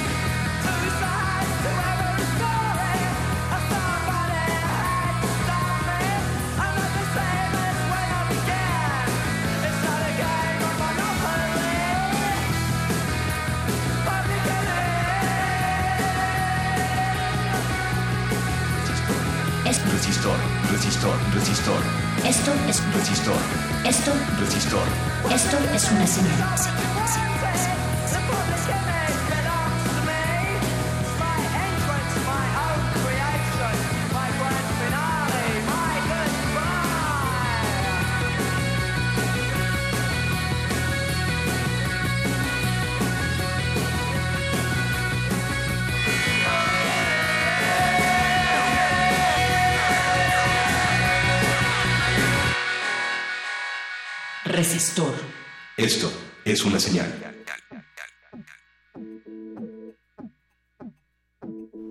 www.resistenciamodulada.unam.mx es donde puedes sintonizar esta señal. Continuamos aquí con Resistor, Daniela Beltrán. Qué gusto tenerte por acá. Un gusto, Alberto Candiani. Seguimos aquí y estamos hablando justamente hoy de UNAM Global. Me acaban de corregir porque hace ratito dije Global UNAM. Es UNAM Global. Y esta es una nueva plataforma de contenido que acaba de lanzar la UNAM hace unos meses. Unas Un- semanas, eh, ahora que unas nos, semanas. que nos platiquen. Y para eso tenemos, eh, tenemos aquí en la cabina a Daniel Francisco, quien es editor de UNAM Global, para que nos platique exactamente de qué funciona. Daniel, bienvenido, Tocayo. Muchas gracias. Buenas noches, buenas noches al auditorio. Pues UNAM Global es eh, atender eh, la demanda que hay de parte de un público universitario que es al cual sirve la Universidad Nacional Autónoma de México y pues teníamos muchísimos productos para informar a la comunidad universitaria, la Gaceta Universitaria, eh, Radio UNAM, TV UNAM, etcétera. Pero como sabemos, eh, estas nuevas generaciones de entre 18 y 25 años, y si atendemos, eh, si nos vamos más atrás, que es los públicos del CCH y de la preparatoria, pues tienen una diferente forma de comunicarse. Y eh, nosotros, en esta necesidad que vemos, en este mercado, en este tipo de audiencia que queremos atender, y llevarles el mensaje de todo el quehacer universitario es que la Dirección General de Comunicación Social, a través de nuestro líder, de nuestra cabeza, Néstor Martínez, es que decidimos ah, preparar este proyecto. Y sí llevamos como un par de meses en el cual eh, enviamos como contenido, como mensaje, que los jóvenes sepan que los grandes investigadores no necesariamente son seres inalcanzables, seres de otro planeta, sino que les pueden decir eh, de cosas cotidianas. Por ejemplo, esta semana y la anterior atendimos eh, cuestiones tecnológicas. Hay, por ejemplo, a mí un investigador de la Facultad de Química que me parece una de las personas de mayor prestigio, fue a Irak en algún momento para ver lo de la inspección de las armas de destrucción masiva, se llama Benjamín eh, Ruiz Loyola, y él, en uno de los blogs que tenemos, que él eh, se encarga de atender, un videoblog, nos explica si es cierto que con el arroz puedes salvar tu celular si es que se te mojó. Pues eso es lo que nosotros atendemos, necesidades básicas, cotidianas. Y, por ejemplo, tenemos un par de astrónomos que son investigadores eméritos, uno de ellos, Manuel Painberg, que nos explica en uno de los videoblogs que somos polvo de estrellas, como dice el poeta, nos explica en este videoblog. Es decir, que somos producto de el universo y se lo dice a los chavos en minuto y medio en un video. Entonces, pues de eso se trata UNAM Global. Vaya, es digamos que tratar de traducir conceptos que tal vez pudieran estar muy complejos en un idioma coloquial, en una forma bastante eh, digerida, para que pueda ser consumido por personas que no necesariamente somos académicos. Claro, y también algo como que clave, decirle a cualquier segmento de la población, por supuesto principalmente los universitarios, que la ciencia es algo no solo eh, asequible, entendible, eh, sino que además puede ser divertido. Tenemos, por ejemplo, a Julieta Fierro que nos explica qué pasaría si nos encontráramos con unos extraterrestres. ¿Qué pasaría? ¿Qué, qué, qué pasa cuando la luna está en determinado, de determinado color, en determinada posición, etcétera. Entonces, eh, no podemos olvidar que en este siglo XXI, pues la comunicación eh, tiene otro tipo de herramientas y la clave es el contenido. Si tenemos un buen contenido, los jóvenes se van a interesar en este tipo de contenido y nos debe de quedar claro que ahora los jóvenes desde sus celulares checan los contenidos. Ya no es eh, eh, este público que decía mi periódico es este y me identifica como determinado tipo de audiencia. No. Ahora eh, los mensajes nos llevan a través de, nos llegan a través del Twitter, del Facebook, nos comparten por el WhatsApp un meme y entonces eh, nos enfrentamos a esta competencia. Y entonces ante esta gran competencia es que queríamos que esa es nuestra intención que los jóvenes sepan que las actividades de la universidad pues son muy ricas, muy importantes y que ellos son parte de todos estos esfuerzos. Daniel, pero no solo es, hablamos de las cosas que suceden o de los académicos que están en, en la UNAM, sino esta plataforma entiendo que se abre hacia otras instituciones académicas. Claro, esta es la maravilla del conocimiento, que de pronto eh, tenemos que reconocer que en América Latina, en México, en Estados Unidos, en Europa, hay otras universidades, hay otras instituciones que están haciendo conocimiento, que están produciendo conocimiento. Y es por eso entonces que nosotros difundimos lo que hace la Universidad de Guadalajara, lo que hace la Universidad Iberoamericana. La semana pasada, por ejemplo, eh, le dimos espacio a unos jóvenes que ganaron un concurso que eh, se llama Marte y que era ayudarle a los artesanos a, pro- a difundir, a vender sus productos y es entonces que les dimos este espacio. El día de mañana, por ejemplo, y ahorita ya está en nuestro portal, una investigación de la UAM Iztapalapa en la cual se habla del envejecimiento. Y eso es muy importante porque no se trata únicamente de adscribirse a una institución y creer que eso es lo único que hay de difusión de ciencia y de cultura en el país y en el mundo, No, claro. sino que además pues podemos ver lo que hacen otras instituciones. Es una plataforma plural. Y además de esto también se abre la convocatoria a los estudiantes para que también puedan interactuar y puedan generar contenido, ¿no? Claro, y te- eh, tenemos para eso una sección de blogs y videoblogs, porque entendemos que hay gente con mucho talento que lo que está reclamando es una tribuna y que nosotros lo único que hacemos es darles un espacio, porque eh, los estudiantes lo que quieren es comunicarse y ya lo hacen a través de su Twitter, a través de su Facebook, a través de todas las este, redes sociales de las que disponen. Y entonces en UNAM Global lo que hacemos es en esta sección de blogs y videoblogs es que le damos espacio a todos aquellos que quieren opinar sobre algún tema. Por ejemplo, tenemos eh, eh, el día de ayer, eh, y todavía lo, lo, lo vemos en el portal de UNAM Global, a una maestra en psicología que nos dice, eh, ir a terapia, pues ni que estuviera loco, y ella lo que hace es explicarnos por qué es importante ir a la terapia.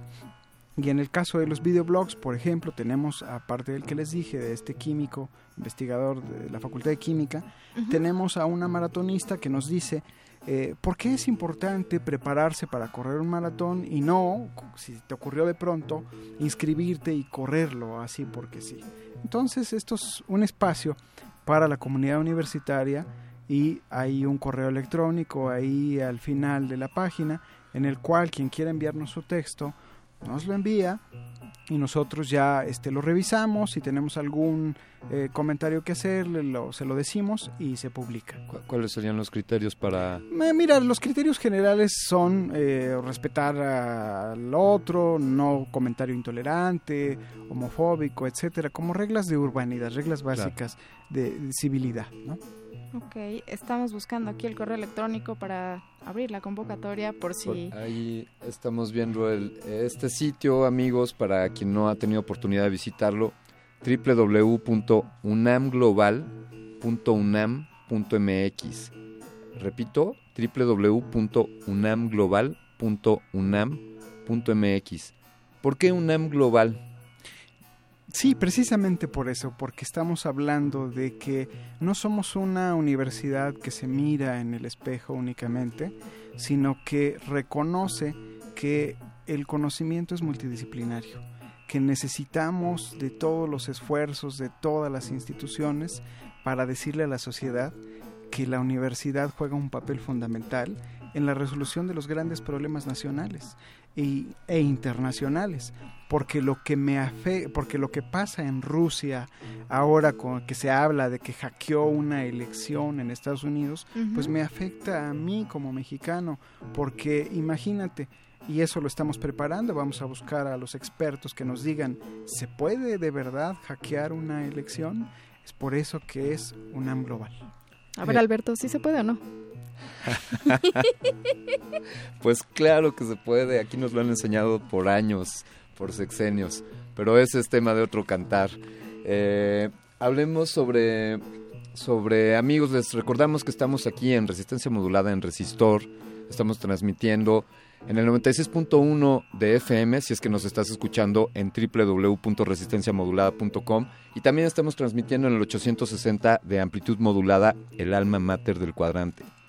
También estamos en redes sociales, en Twitter R Modulada y en Facebook como Resistencia Modulada. Aprovechamos para mandarle un saludo a Deyanira Morán, quien dice que nos está escuchando y manda saludos a Daniel. Eh, de Yanira, colaboradora de Prisma RU, también de esta honrosa casa radiofónica. Eh, Daniel, ve- vemos este sitio, eh, pues sin duda pondera el contenido audiovisual. Eh, los, los videos van acompañados de, de textos eh, en algunas ocasiones. Y, y nos has hablado de distintos temas desde aspectos científicos, eh, si, si alguien nos explica si somos polvo de estrellas o si podemos rescatar a nuestros celulares con el arroz. Yo, yo la verdad me aventé los dos videos que mencionaste y me desilusioné un poco con lo del, lo del arroz porque dice este científico pues que a veces funciona, que no lo podrían asegurar, no es infalible. Pero Daniel, te, te propongo que respondamos estas, estos cuestionamientos después de esta pieza musical. Queridos radioescuchas, vamos a escuchar de Lou Reed, lanzada por allá de 1972, Satellite of Love. Satellites gone up to the skies.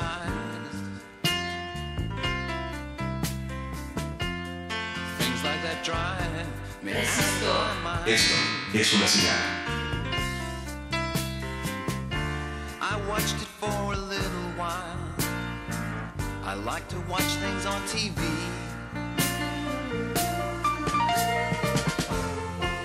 Satellite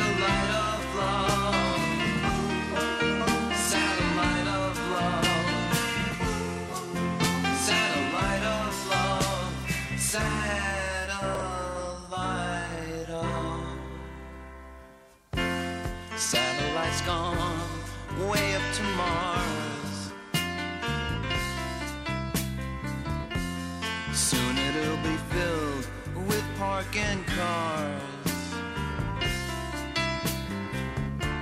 I watched it for a little while.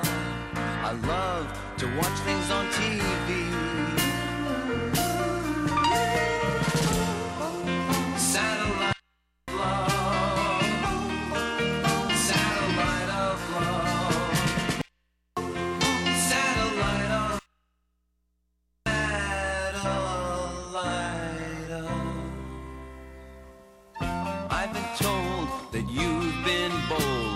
Harry, Mark, and John. Monday and Tuesday, Wednesday to Thursday with Harry, Mark, and John.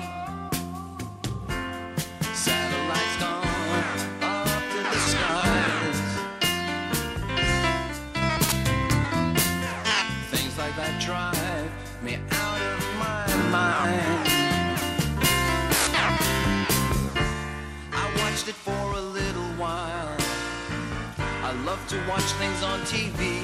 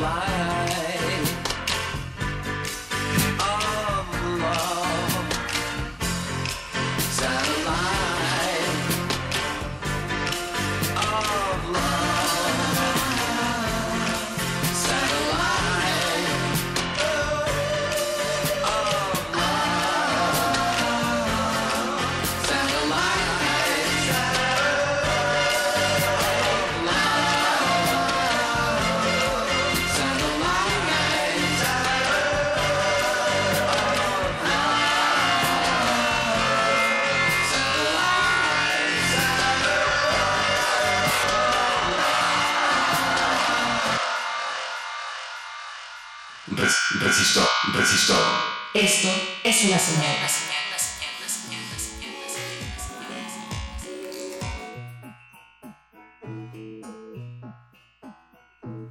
Arroba R modulada en Twitter, Resistencia modulada en Facebook, Resistencia modulada en YouTube y también R modulada en Instagram.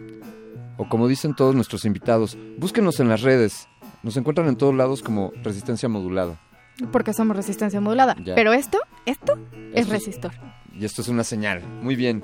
Continuamos hablando sobre, sobre UNAM Global a un clic de la información. Y estábamos descubriendo, eh, Daniel, que, que no solamente hay contenido académico, no solamente el científico dándome una explicación de por qué soy del mismo de la misma materia que una estrella, pero también encontramos con, con regocijo otras secciones. Platícanos un poco de, otros materiales que podemos encontrar aquí.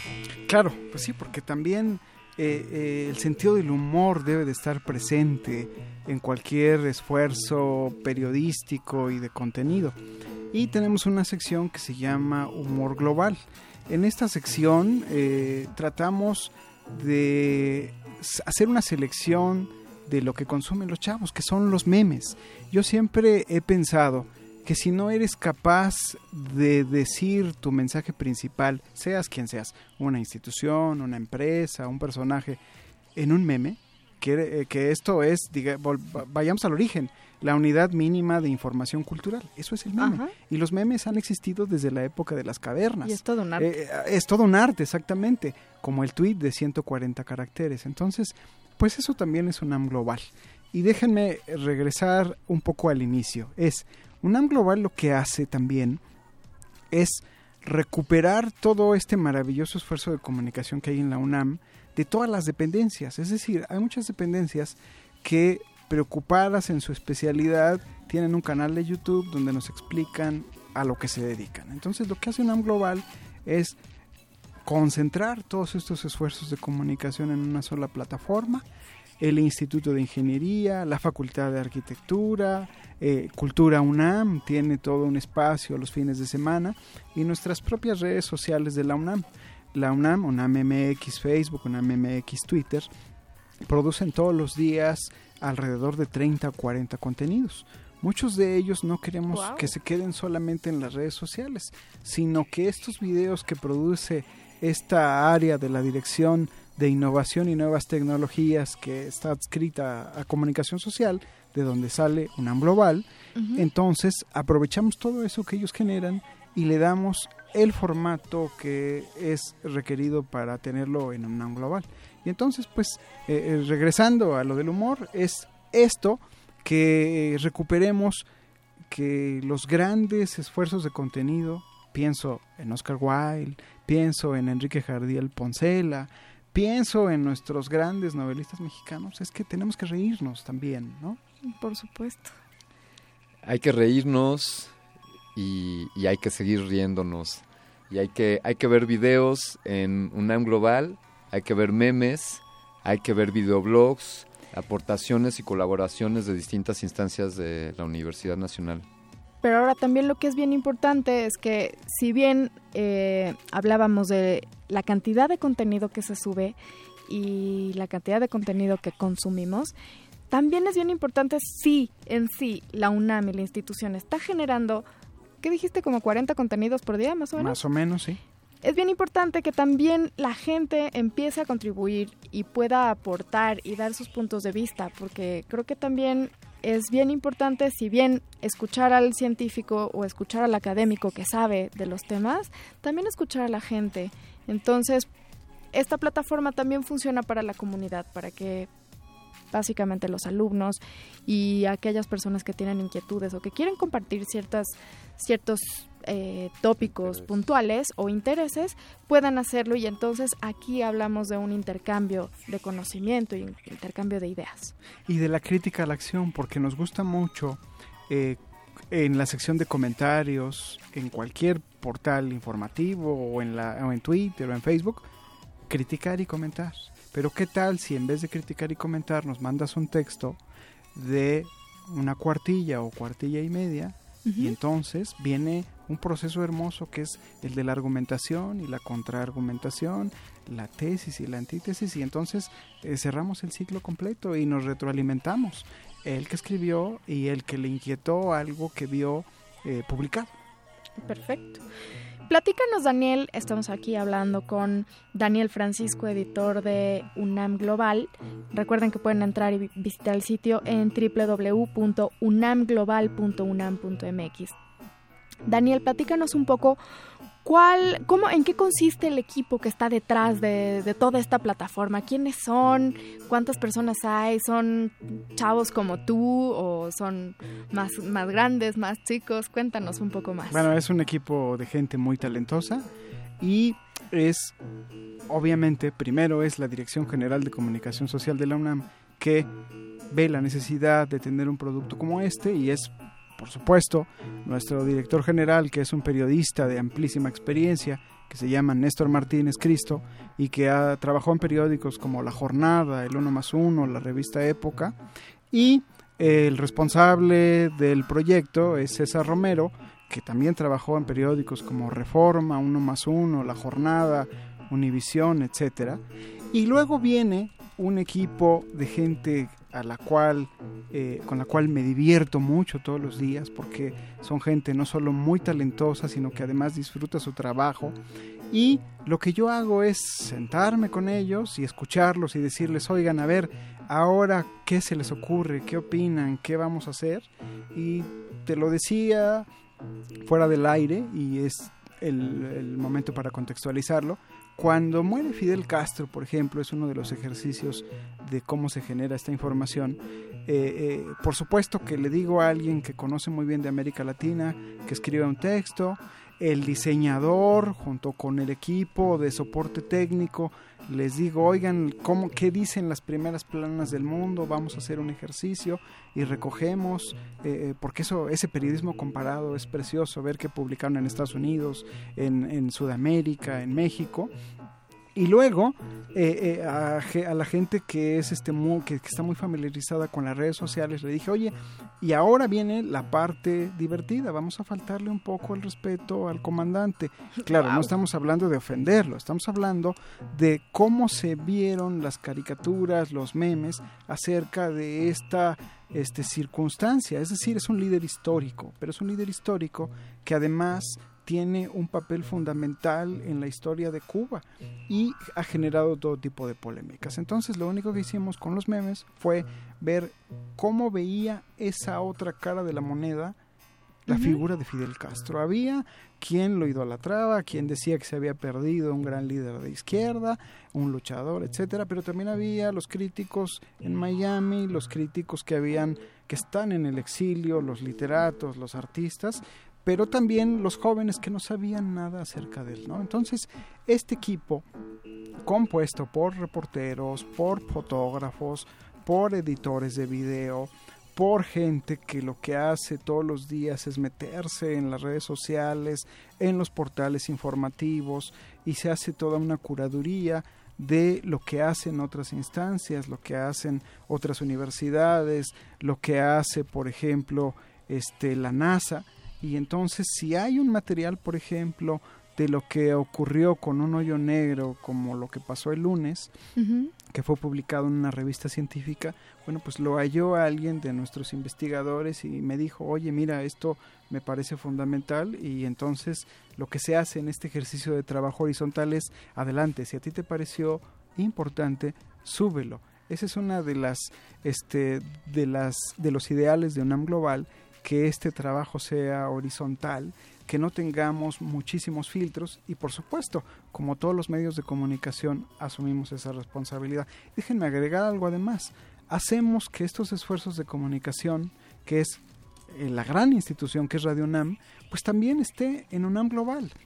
Y entonces no solo son los audios, sino que Primer Movimiento nos ha mandado promocionales de cuando fue a la FIL de Guadalajara, de lo que va a traer como programación.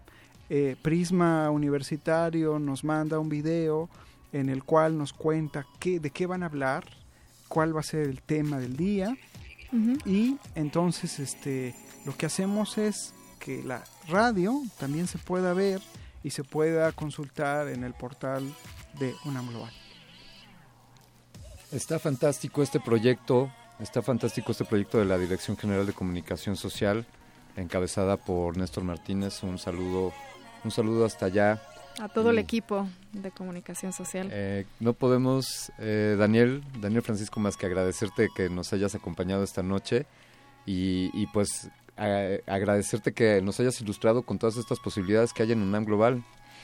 Recuerden que también pueden consultar algunos de los contenidos que son publicados a través de las redes institucionales de la UNAM. Entonces pueden verlos a través del Twitter que es UNAMMX, arroba UNAMMX, y a través de Facebook también, ¿no? Exactamente, también. Y el- al público lo invito a que mañana mismo consulte porque va a haber algo de resistencia modulada en UNAM Global. Yeah. Yeah. Muy Bien, la resistencia expandiéndose de manera global. Eh, Daniel, te estaremos estaremos en comunicación contigo y de nuevo de nueva cuenta muchas gracias. Esta es tu casa Redunam. Siéntete en tu hogar, por favor. Gracias a ustedes. Les recordamos el sitio a todos, es www.unamglobal.unam.mx para que puedan ver todos los eh, temas de interés de coyuntura y no de coyuntura. Yo, yo creo que es como un termómetro de lo que está pasando en México y en la UNAM. Creo que termómet- eh, UNAM Global da este, este buen panorama. Eh, a- amigos, nos mandan unos saludos acá en Twitter. Ah, claro, esta noche, para los que estaban preguntando por ahí, Fembot está en una misión especial en la Estación Espacial Internacional. Pero nos manda saludos. desde allá nos mandó saludos, la androide favorita de, de Resistor. Eh, y amigos, pues este año, este año ha sido como ningún otro, ¿eh? Yo creo que nunca había habido ningún otro 2016. Bueno, y también estuvo lleno de intensidades, información, lleno de programas, lleno de canciones. De, de fiestas, de eventos, de compromisos y de cambios, cambios que se están dando por todas las instancias, no solo de esta estación de radio, sino también en esta gran universidad y en este maravilloso país. Hay muchos cambios que remiten, bueno, que nos, que nos abren la boca para ver qué, qué vendrá. Vamos, ¿Escuchamos algo más? ¿Vamos Sí, a vamos a una, una rolita más. ¿Qué les parece que vamos a escuchar esto que se llama The Extension Trip de Stereolab, lanzada en 1995 por Duophonic Records?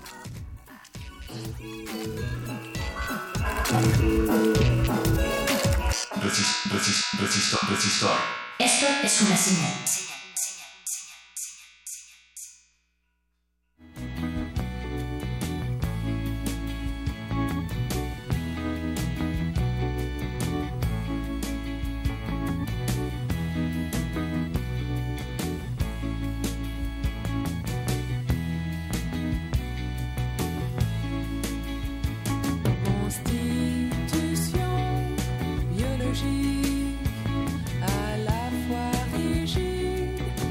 rest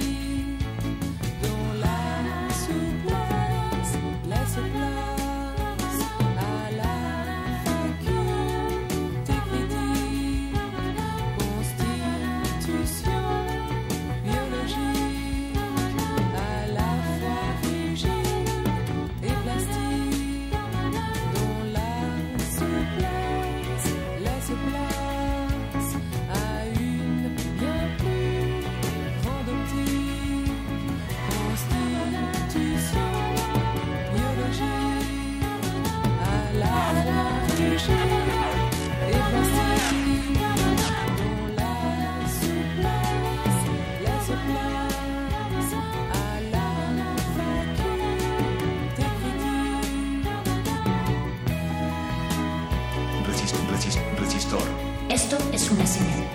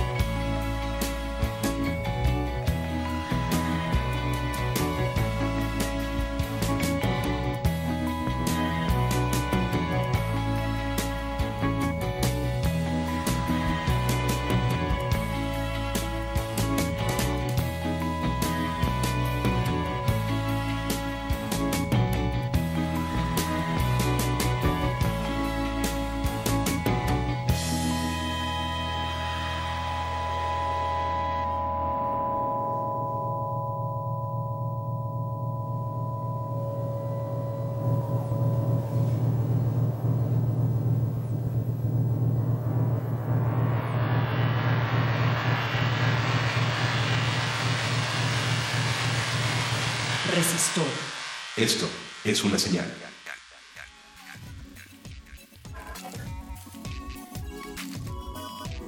Estamos transmitiendo completamente en vivo en el 96.1 de frecuencia modulada y en el 860 de amplitud modulada. Este es el último bloque de esta emisión de Resistor de 2016, la última emisión de Resistor en vivo, ya que aún vienen un par de emisiones más antes de que este año llegue a su conclusión y aún habrá una emisión más grabada en el primer martes del próximo año, que caerá en martes 3, una emisión donde Eloísa Gómez eh, nos relatará un cuento de ciencia ficción. Es una, una emisión especial, ya que ahí estaremos celebrando la emisión número 100 de Resistor. Bravo. Bien, bien. Y por eso queremos agradecer justamente a todos nuestros radioescuchas. Bueno, a mí- yo me salí un ratito del aire, pero pues aquí, aquí de repente vengo a visitar. Entonces vamos a agradecerle a todos nuestros radioescuchas que han estado siguiéndonos a lo largo de estas pues casi 100 emisiones. Sí, ya, ya se acercan dos años de, de Resistor, dos años de esta señal que ha buscado compartir con, con la audiencia los avances tecnológicos y distintos aspectos, no solo en cuanto a la vanguardia, sino también a la reflexión de cómo, cómo la tecnología impacta en nuestra vida cotidiana. Así es, y cómo impacta también en, nuestra, en nuestras cabezas y en nuestras emociones, mucho más allá de cómo nos puede ayudar un teléfono móvil a marcar tal vez más rápido, sino cómo nos lleva más allá en un impacto mucho más in- intenso. Claro, lo que de verdad vale la pena, ¿no? Finalmente todo esto, la tecnología son solo herramientas para, para, dejo en puntos suspensivos, para lo que tú quieras o para lo que desees hacer. Tuve un alumno el, el fin de semana y en, en una disertación me preguntaba, oye Alberto, pero si entonces las máquinas ya van a hacer todo por nosotros, entonces nosotros ya no haremos nada. Hmm. Era un gran, un gran planteamiento y bueno, pues yo creo que la idea es que la tecnología eh, pues nos facilite nuestro quehacer y, y nos permita hacer las cosas que nos guste pues de mejor manera y con más tiempo, ¿no? O hacer más cosas. O hacer más cosas o no hacer nada. Pues también se vale. No sé si se valga. Eh, Recuerden que nos pueden responder en Twitter a través de arroba Rmodulada o pueden interactuar con nosotros en Facebook a través de Resistencia Modulada. Digo, si ya quieren, no quieren interactuar, pero solo quieren, nos quieren escuchar, pueden escucharnos a través de www.resistenciamodulada.unam.mx. Querido Radio Escucha, eh, tú, que, tú que cada martes decides sintonizar esta estación y este programa, quiero agradecerte, quiero agradecerte que, que nos des el privilegio de tu atención y que y te quiero extender la invitación para que este próximo año 2017 aportes a Resistor, nos hagas llegar tus sugerencias, tus comentarios, compartas con nosotros esos, esos avances tecnológicos o esos aspectos que todos quisiéramos conocer y que vengas y aproveches este espacio para la divulgación. Próximo 2017 tendremos grandes sorpresas en Resistor.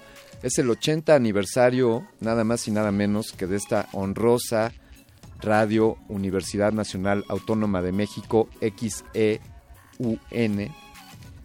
Y amigos, así para, para fe- festejar el 80 aniversario, Resistor tendrá muchas sorpresas. Ya me están correteando por aquí, ya me tengo que despedir. Se despide de ustedes su, su amigo Alberto Candiani. Y de este lado se despide de ustedes Daniela Beltrán, pero antes queremos agradecer a todo el equipo de producción, a Andrés Ramírez que estuvo en los controles, a Héctor Betoques Arqueles, a nuestra querida Resistoret Eloísa que nos escucha desde otra galaxia, creo. Sí, desde a Estación estación Espacial sí. Ajá. Y a todos ustedes, queridos radioescuchas, por habernos acompañado en esta última emisión en vivo. Y vámonos, Alberto, muchísimas gracias a ti. Gracias, gracias a ti, Danger. Se quedan aquí en Resistencia Modulada, continúa punto R, pero antes de ello escucharás a Dennis Brown con Too Much Information.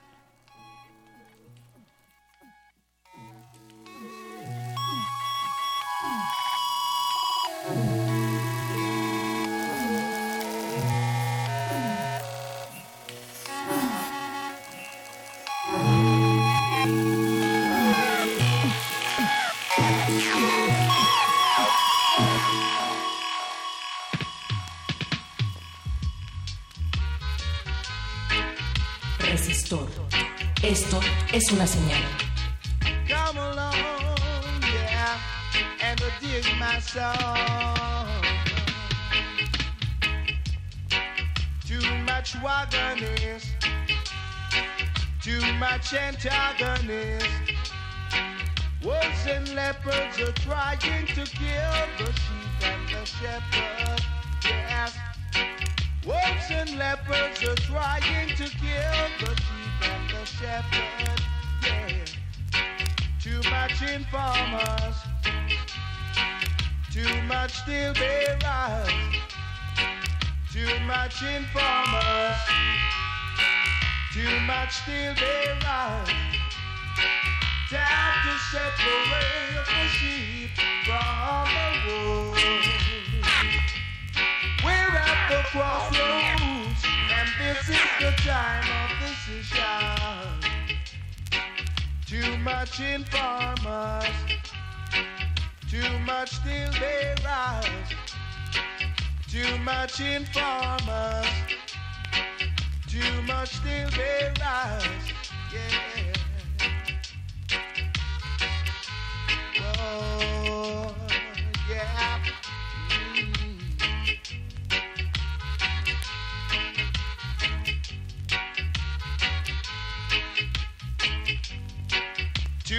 Much watch and keep. It's time the wolves them leave the sheep. Too much watch and keep. It's time the wolves them leave the sheep. Wolves and leopards are trying to kill the sheep and the shepherd. Wolves and leopards are trying to kill the sheep and the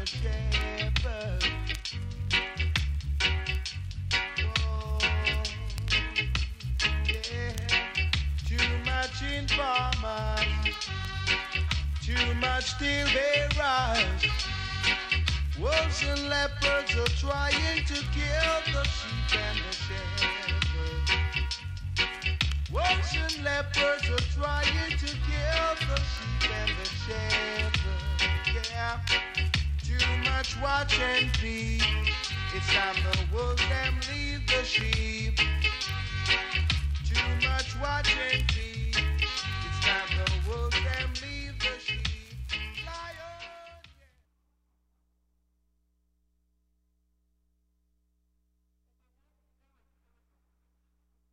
Resistencia modulada.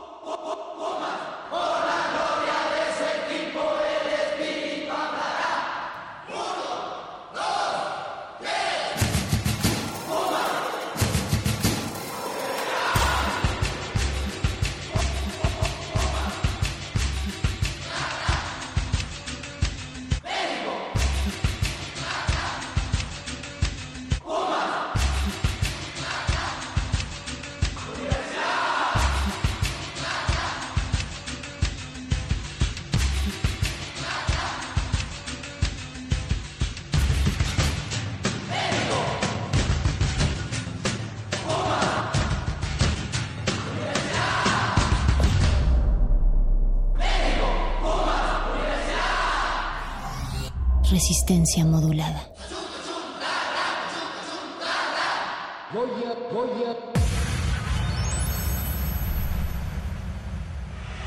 Navitrailers 2, el programa prometido. Por Mario Kart. Clasificación A, para toda la familia. Un viejo dicho reza, crea fama y échate a dormir. ¿Qué pasó, señor productor? Y esta Navidad, un simpático pero distraído asistente de producción ¿Ya subiste los podcasts? Todo septiembre listo, señor. Pero ya es diciembre. comprobará lo difícil que es salir de esta regla. Muchachos, ya vienen vacaciones de Navidad. Hay que dejar los programas grabados.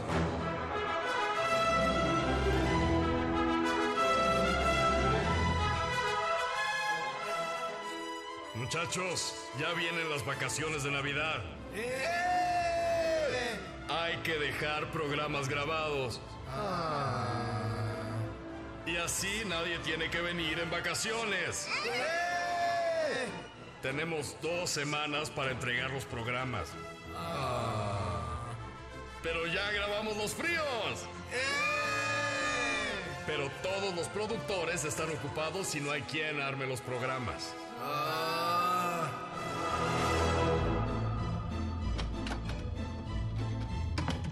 Yo los puedo armar, señor productor. Ya, ya, Yeshua. El valor de una promesa es sagrado. Yeshua, es muy importante que estos audios editados lleguen a más tardar a las 16 horas del 2 de diciembre. Si llegamos un minuto tarde, todos tendremos que venir a trabajar en vacaciones. Todos. Ya sé que me he equivocado, pero confíen en mí. Voy a terminar todo a tiempo. Ahorita mismo empiezo.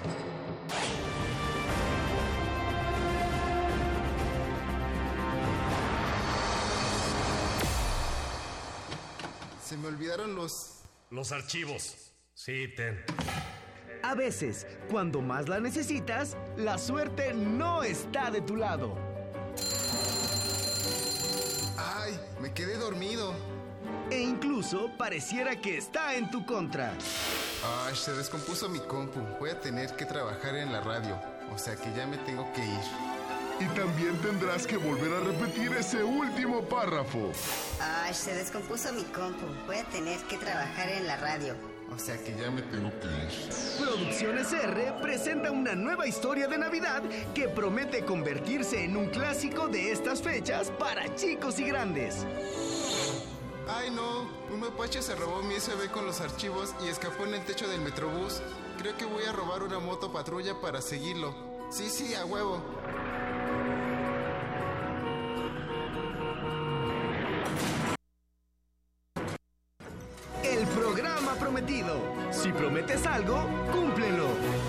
Próximamente por resistencia modulada.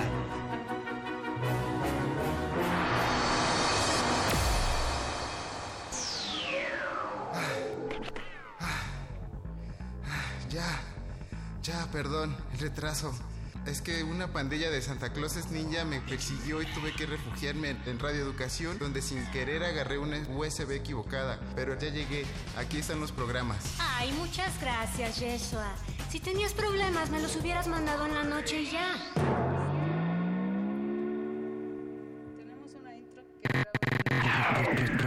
Resistencia modulada. Apaga la luz. Enciende los sentidos. Disfruta las esencias que exudan de tu radio. Hablemos de sexo. Toquemos el punto R.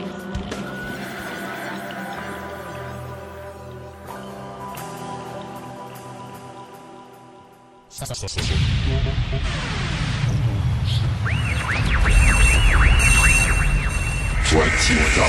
years to the future. Marcando la pauta de aquellos que son llamados grandes, únicos, los mejores. Esto apenas comienza. Resistencia modulada.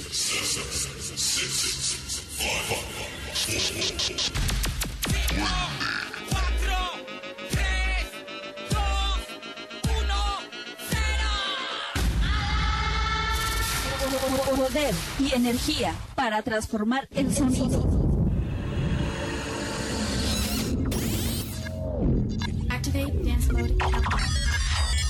Five, four, three, two, one. En aproximadamente 20 segundos comenzarás a sentir los efectos de este fenómeno sobrenatural.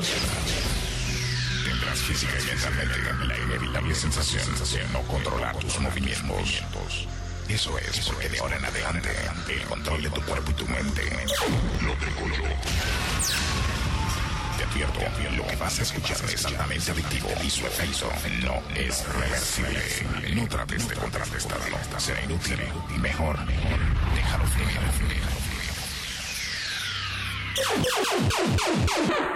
Resistencia modulada. Demostrando por qué hoy en día, hoy en día, Es, es, es, es el número uno. El sonido que tú identificas y lo has colocado en el número uno. Uno. El punto R. Sean ustedes bienvenidos.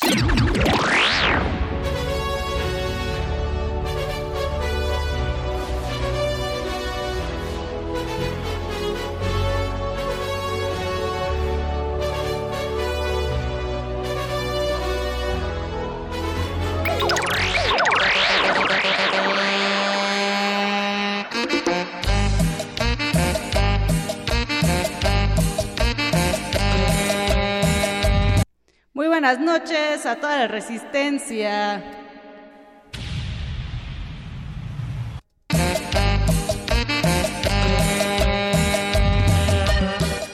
Esto es el punto R, ya comenzamos. Un saludo para Andrés Ramírez en los controles.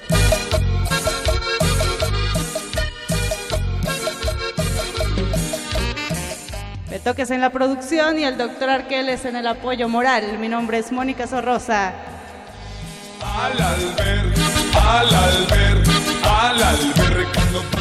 Un saludo a todos los que nos sintonizan en el 96.1 de FM Radio UNAM. Vamos a nadar, en cerveza nos vamos a ahogar. Y para los que nos sintonizan en el 860 de AM, el alma mater del cuadrante. Albergue nos vamos a empinar, al albergue nos vamos a clavar.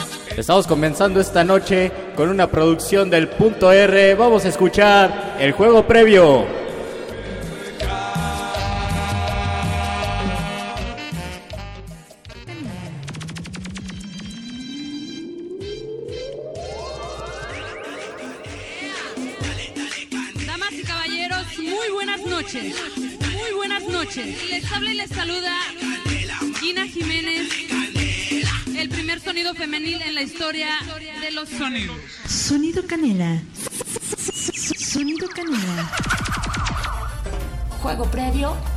Sonideras. Juego, juego, juego, juego, previo, juego previo.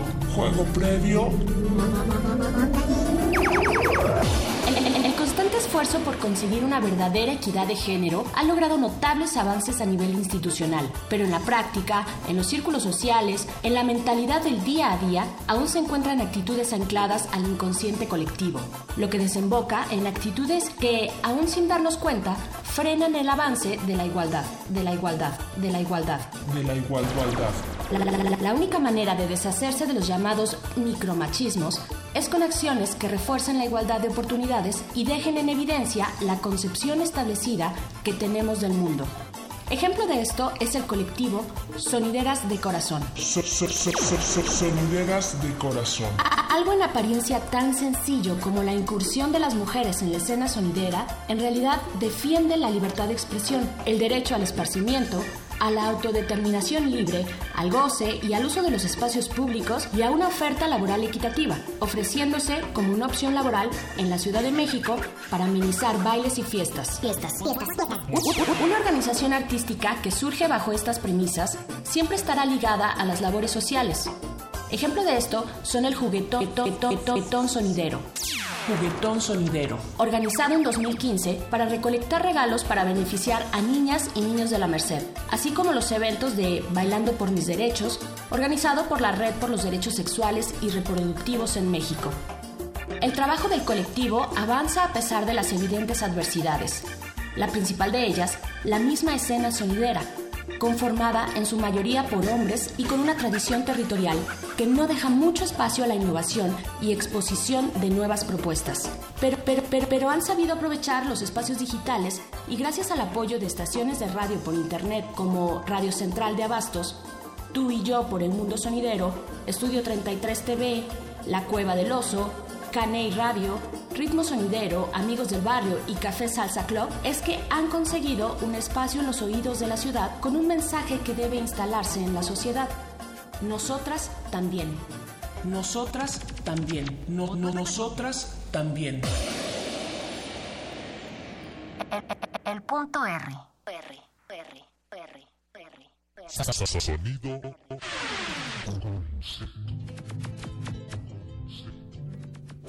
Que nos sintonizan en el 96.1 de FM y en el 860 de AM. Esto es el punto R, el último punto R de 2016. Estamos ya casi empezando las posadas y ustedes saben que en todas las calles de la Ciudad de México hay sonideros, nos gusta bailar, nos gusta reventarnos, nos gusta el, el mitote, como decimos, y hay otra cosa que también hay, hay sonidos, hay voces femeninas en estos sonidos. Mónica Sorrosa, ¿cómo estás? Muy contenta, Luis. Como bien dices, ya, ya huele a posadas, ¿no? Ya huele Las a calles ponche. ya están inundadas de ese olor a ponche y esta noche eh, vamos a hablar de mujeres sonideras, como bien mencionas. Acaba de pasar el Día de la Virgen de Guadalupe, un día muy especial para todos los sonideros, pero pues ¿por qué no hablamos con nuestras invitadas y nuestros invitados que ya están aquí en cabina? Muy buenas noches, Benito Salazar, ¿cómo Tenemos estás? a Benito Salazar que estudió artes plásticas en la Escuela Nacional de Pintura, Escultura y Grabado La Esmeralda. A través de su obra reflexiona en torno al comercio informal, el movimiento sonidero y las fiestas barriales. También nos acompaña Marisol Mendoza, que es promotora cultural sonidera, integrante del colectivo Proyecto Sonidero, coordinado por Mariana Delgado, y ha participado en diferentes proyectos como el libro ele- electrónico Sonideros en las aceras, Vénganse, Véngase la gozadera. Desde 2010 colabora en diversas exposiciones, proyectos y eventos culturales donde se difunde el movimiento sonidero tal, tal como Paso Sonidero. Y también tenemos a una sonidera, Elifania, Elifania. que desde 1996 se ha dedicado a la labor del sonidero. Bueno, con Eli, con Marisol y con Benito vamos a conversar esta noche. Bienvenidos, bienvenidas. Bienvenidos. Muchas gracias. Gracias. por la invitación. Muchísimas gracias y bueno, aquí estamos a la orden. Pues empezamos por lo básico. ¿Qué es el sonidero? ¿Qué es el movimiento sonidero? ¿Dónde surge? Tenemos muchas dudas. ¿Es algo chilango? ¿Qué pasa con el movimiento sonidero? Elifania. El movimiento sonidero nace totalmente aquí en la Ciudad de México. Eh, podemos hablar que sus raíces vienen del barrio de Tepito. Eh, bueno, eh, no sé, nace con sonidos como la changa, sonido rolas. eh, hay sonidos que tienen un poquito más de tiempo como Mario 64 de Tacubaya.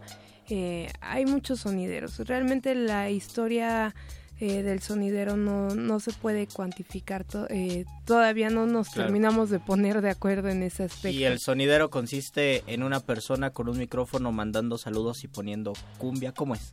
El sonidero en sí es quien sabe manejar un equipo de audio, un equipo de sonido, eh, manda saludos exactamente a la gente que asiste a los eventos, el que mantiene el ambiente y hace bailar a la gente. Eso es lo que es un sonidero. Sí, y bueno, generalmente hay una particularidad que muy poca gente fuera del ambiente sonidero sabe, que la mayoría de las personas, yo creo que como el 70% de las personas que van a una tocada sonidera, van a escuchar su saludo, no van a bailar. Oh. Van a ver bailar a otros. O sea, la mayoría de la gente que va al sonidero va a ver bailar a otros, pero esencialmente va a escuchar su saludo.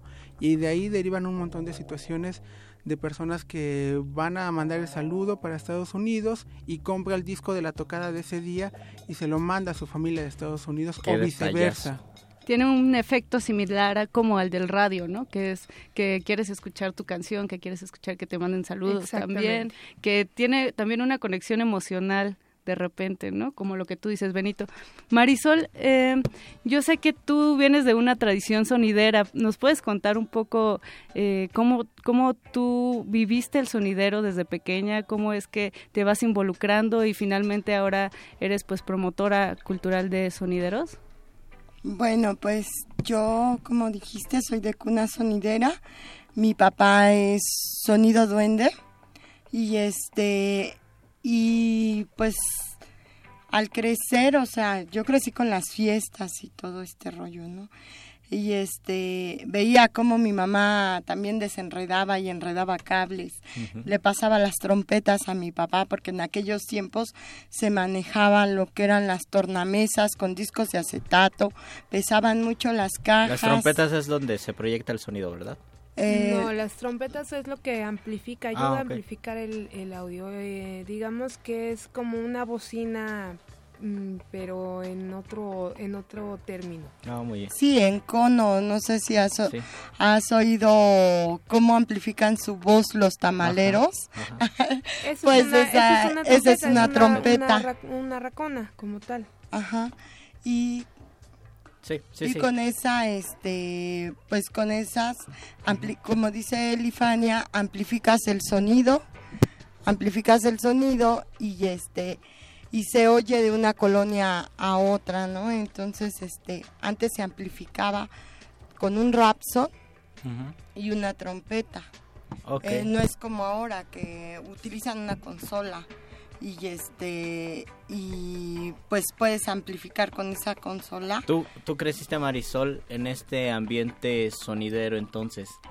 Sí, sí Y- me iba a los bailes con mi hermano también. Y desde, y desde esta perspectiva, ¿qué es para ti el movimiento sonidero? ¿Qué, ¿Qué significa en cuanto a relacionarse con la gente, conocer a los demás? ¿Qué tipo de gente va? ¿En qué tipo de eventos? Ha- hace rato antes de entrar al aire nos decían que el sonidero comenzó tal vez fines de semana, ahora toda la semana hay eventos. ¿Qué implica todo esto para ti? Pues mira, los eventos son muy diferentes.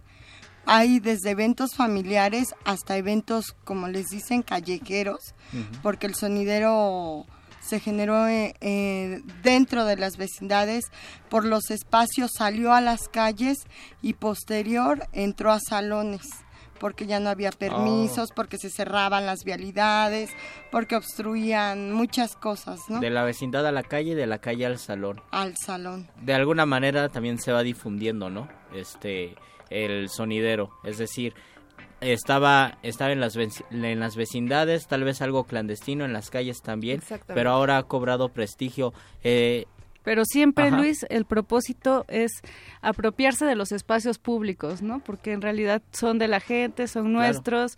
Eh, vamos a seguir platicando de todo esto, vamos a hacer una pequeña pausa y regresamos a hablar de mujeres sonideras. Esto es Punto R, no es nuestro último programa, Luis, es el último programa en vivo, en que tenemos. Porque Tenemos tres producciones en vacaciones donde Así ustedes van a disfrutar de lo mejor del punto R. Vamos a hacer una pequeña pausa y regresamos.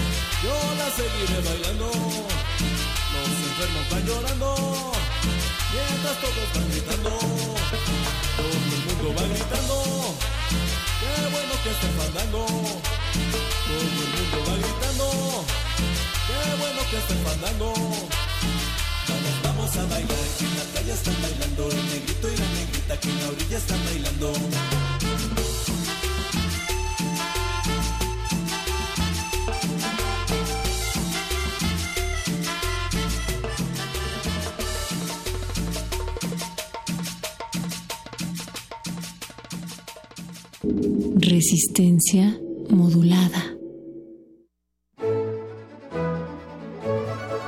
La 38 Feria Internacional del Libro del Palacio de Minería convoca a estudiantes o recién egresados de la UNAM a formar parte de su grupo de becarios en actividades culturales. Buscamos iniciativa, excelente comunicación y facilidad para trabajar en equipo. Se ofrece remuneración económica. Entra a filminería.unam.mx y consulta las bases. Tras una cruzada de 120 días whatsappeando a Susana, por fin Julio logró probar el aliento de su amada. Su gallardía ante suegros chapados a la antigua y hermanos corpulentos hizo que se hablara de él en los alrededores. Pero ese día, Julio no esperó y no se protegió. Y ahora es leyenda por luchar contra una infección. Julio, cada vez que vas al baño recuerdas que ser valiente también es protegerse. Evita las infecciones de transmisión sexual. Es tu vida, es tu futuro. Hazlo seguro. Visita gov.mx diagonal como le hago. Gobierno de la República. Te invitamos a probar una bebida diferente. Jazz Infusión. Un brebaje preparado por compositores de jazz que mezcla la síncopa con el rock, la música formal y más géneros. Domingos a las 7 de la noche por el 96.1 de FM. Radio UNAM. Radio UNAM, el Instituto Nacional de Desarrollo Social, Las Reinas Chulas Cabaret y Derechos Humanos AC presentan Demandado en el Mercado. Que solo existan calabazas en el mercado. Buena idea, déjame quito todas las demás frutas, verduras, cereales, hierbas. Es demasiada diversidad. Una radionovela humorística para entender el VIH y la violencia de género. Escúchala del 28 de noviembre al 16 de diciembre a las 5 de la tarde por el 96.1 de FM, Radio UNAM.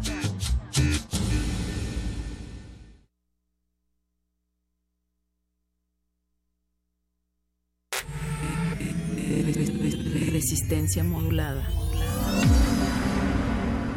La noche modula. La radio resiste. resiste.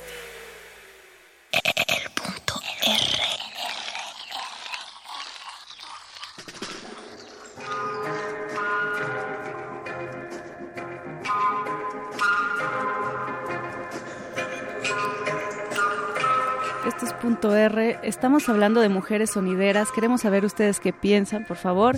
Si han escuchado alguna mujer en las tornamesas, en el sonido, si admiran a alguna de ellas, también lo queremos saber. Tenemos redes sociales, estamos en Twitter como arroba R modulada y en Facebook como Resistencia Modulada. Estamos con Benito Salazar, Marisol Mendoza y, Y Elifania. Chicas, pues cuéntenos, queremos eh, nosotros enterarnos un poco de, eh, pues, qué tan difícil o fácil ha sido como, como mujeres estar en este medio de sonideros que generalmente está, pues, eh, hay, más hombres, ¿no? Para empezar, en cantidad. Eh, ¿Ha sido difícil? Como sonidera te puedo decir que sí es, sí es muy complicado. Sí es difícil porque, como dices, es un ambiente totalmente machista. Eh, es muy difícil que una mujer sea admitida en un ambiente totalmente de hombres. Es muy complicado. La ventaja que muchas eh, podemos tener es que ya ha habido mujeres que, que están como que abriendo ese, ese paso y ese espacio, ¿no? Esa es una, una de las ventajas, que ya hay un antecedente de que hay mujeres antes de... Y eh, a final de cuentas siempre ha habido una mujer detrás de un sonidero. Y en este momento lo que pasa es que las mujeres ya están en el micrófono ¿Cómo es la recepción? ¿Qué, ¿Cuál es la impresión de las personas que van a los movimientos sonideros, al evento sonidero y encuentra la voz de una mujer mandando saludos, diciendo que va a sonar todo esto? Pues son diferentes las reacciones. Son muy diferentes porque hay quien te critica, te chifla, les chifla, les dicen que la cabina no es para ellas. Están acostumbrados a una voz masculina y, y muchos, o sea, este, muchas veces, más veces son criticadas que aceptadas y aplaudidas y admiradas además. Este, y se fijan en todo, ¿no? O sea, desde desde si estás bonita, estás fea, tienes una voz sexy o de plano este ni, ni la voz les gusta, o sea, son muy muy muy muy criticadas. De verdad este últimamente han sido muy aceptadas y este pero son pocas, son 32 voces femeninas en una cabina de audio. Este y pues la verdad es que las han recibido de diferentes maneras. Es decir, que ah, en este momento existen 32 mujeres sonideras y comparada con hombres, ¿con cuántos sonideros hay? Pues yo creo que más de mil, más de mil, más, o sea, estamos hablando que es el 1% de la población sonidera son mujeres, ¿no? Y sí han tenido que resistir bastantes cosas, la cosificación, la sexualización, este, sí les piden, sí pues como todo el tiempo son como puestas en duda. Yo tengo una publicación que se llama Apariciones Marianas y el título viene porque, bueno, en gran medida los sonideros son religiosos. Yo hasta el momento no conozco ningún sonidero ateo. Este, o son santeros, o son cristianos, o son católicos en su mayoría. Y las apariciones marianas tienen que ver con la aparición de la Virgen María. Entonces la Virgen, la, la única aparición en la religión católica que está puesta en duda es la de la Virgen, ¿no? O sea, puede ser Santo Tomás de Aquino, pero al final no está puesta en duda su aparición. Y es igual en el mundo sonidero, solamente por ser mujer está puesto en duda mm. si toca bien, si no toca bien, si, si está ahí porque alguien le hizo un favor a partir de, de ciertos favores que haya otorgado a la mujer. Todo el tiempo se ha puesto en duda y, y, Eli no me lo podrá negar. ¿Cuál ha sido tu experiencia, Eli, como sonidera? ¿Cuáles son los problemas? Si en concreto alguno algo que te haya pasado?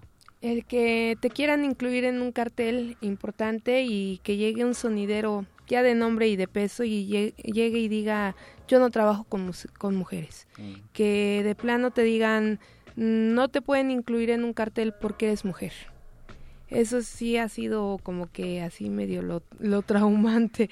Pero pues eh, lo único que se logra hacer o lo que se puede hacer es demostrar el por qué estás en esto y, y que de verdad sabes hacerlo.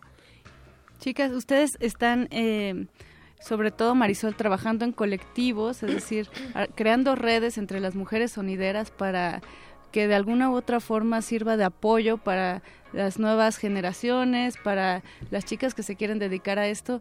Eh, quisiera que nos contaran más de, de estos colectivos que se han estado gestando.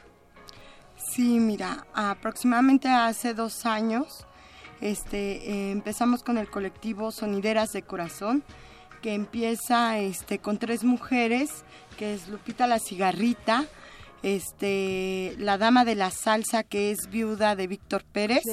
De, perdón de Ariel Pérez. Me, me resbalé Ariel Pérez es... Ariel Pérez el caballero de la salsa uno de los sonideros más importantes de la Ciudad de México que vino a imponer este muchos cambios muchas este novedades en el ambiente sonidero. Este y lo que es Elifania. Estas tres mujeres fueron como de una flor que se fue abriendo poco a poco porque después llegaron más nombres y más sonideras como y fueron reapareciendo porque ellas ya existían.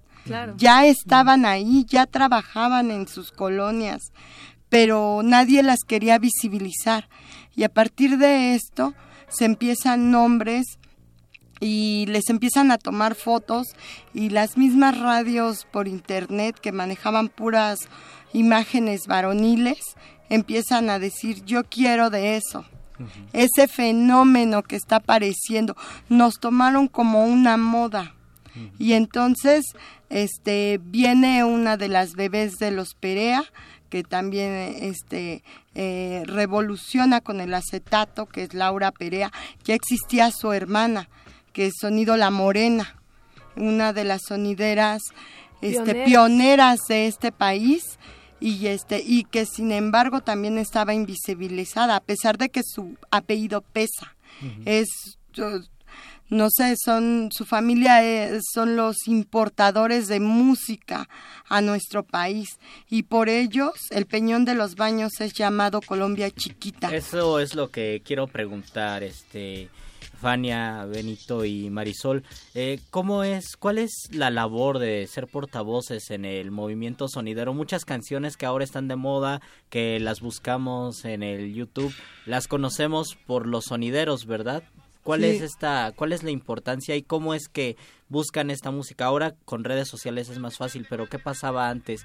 ¿Venían los músicos de Sudamérica o viajaban a Sudamérica? ¿Cómo era? Más bien lo que sucedía es que los sonideros viajaban a Sudamérica, justo como dijo Marisol. Ellos viajaban y compraban eh, discos, acetatos que no existían en ese país. Que no, que no existían y este y bueno, iban directamente cuando, como les comentaba hace rato, no había Google Maps, entonces viajaban a Venezuela, Puerto Rico, a Colombia, viajaron a distintas, a distintas partes de Colombia y traían netamente acetatos, no traían más. Viajaban con un par de mudas y, eh, y llegaban lo que fue Pablo Perea y Manuel posteriormente, llegaban con maletas enteras este, de, de acetatos. Y esto, esto significa que, por ejemplo, en Colombia, donde se produce, pues me imagino que la mayor cantidad de música que proyectan los sonideros, significa que en Colombia hay un fenómeno natu hay un fenómeno similar a lo que sucede en México con el movimiento sonidero o simplemente esto ocurre en México aunque en Colombia se produzca esta música. En Colombia puedes ver eh, la misma situación que aquí en México. Somos como que todos los latinos somos medio malinchistas. Sí. De hecho, en, en México eh, nosotros no apreciamos tanto, por ejemplo, la música nacional, ¿no? Lo que es el mariachi y todo este rollo. Igual en Colombia, en Colombia no toman en cuenta mucho la, la, este, la cumbia, que es lo que nace dentro de Colombia. Eh, ¿Qué es lo que pasa? Si hay un fenómeno parecido a los sonideros, son los picoteros.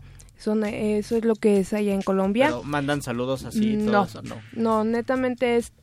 Sí meten audio, meten... Pero es más como que tocar el tema, eh, presentarlo y dejarlo que corra.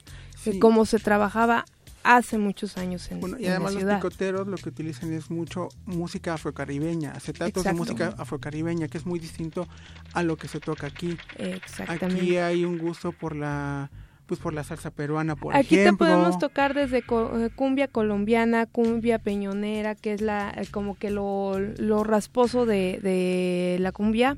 Tenemos, ¿Qué es la cumbia peñonera? Mm, digamos que la, la cumbia netamente colombiana como tal, ya sin ninguna transformación, sin ninguna mezcla. Eso es lo que llamamos aquí en México cumbia peñonera. Eh, existe la salsa colombiana, sa- salsa peruana, eh, cumbia ecuatoriana. Ajá, me parece o sea, que la de no puedo, no quiero, las amo a las dos, que ahora está es de moda, ecuatoriana. es de Ecuador, ¿verdad? Exactamente. Entonces, como que hay diferentes ritmos que eh, nosotros vamos separando. Hay un guaguancó, hay, hay montunos, hay salsas con descarga, cumbia con descarga.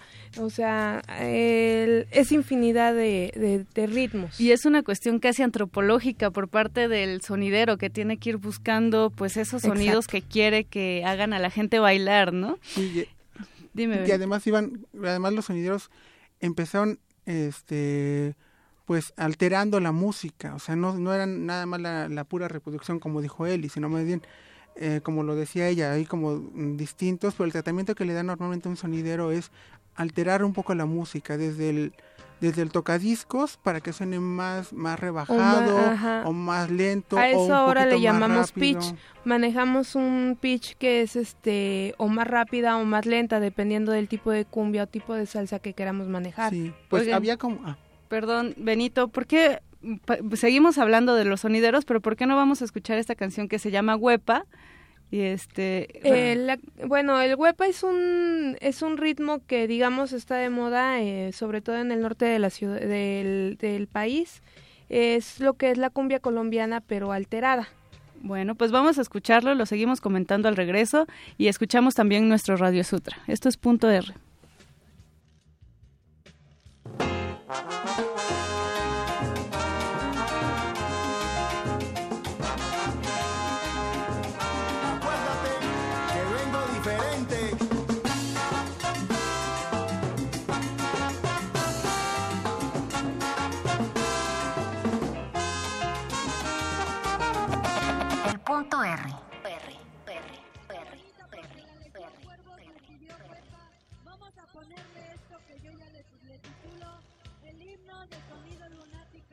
Ya que este es el huepa de Ode Rodríguez y no lo escucharás con nadie más más que con Awiwi yo. Vamos a bailar esta cumbia al ritmo de huepa. Soy, soy el control. Oye, Beto, no te duermas. Es DJ Pucho desde Argentina, controlando. Familia solo. Chibi. Ese Willy. Chino. Vamos a bailar. Huepa. Huepa.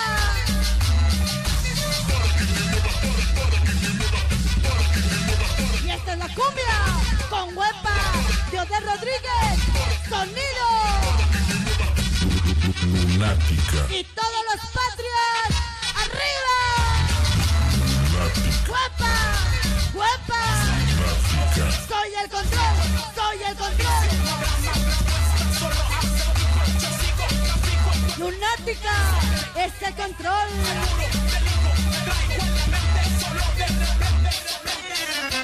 Para la familia Osorio. Chino, Jaime y todos los que faltaron.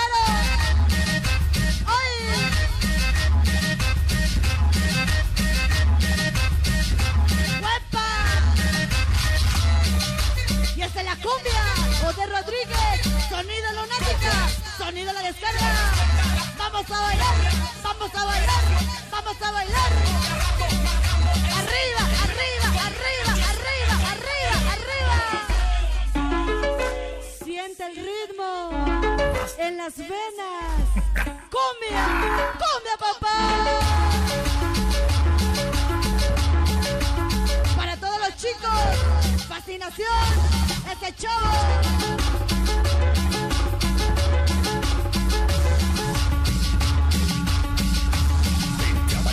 Para Titita la cumbiambera, que como le gusta.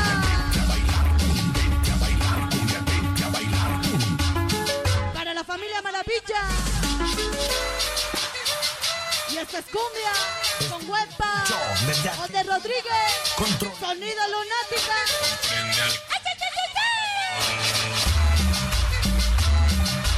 Soy el control, soy el control. Lunática es el control. Lunática es el control.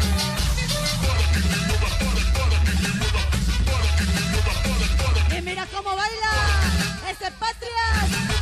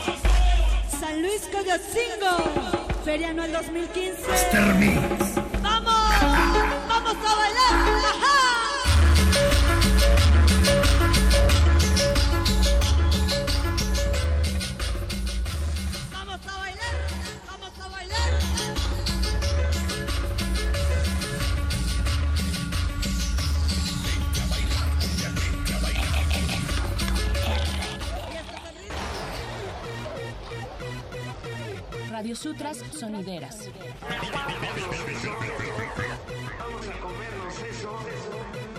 Si de mis tristezas broto con ánimos heridos, me acerco a tu pecho y noto que somos muy parecidos. Yo tengo el corazón roto y tú rotos los latidos.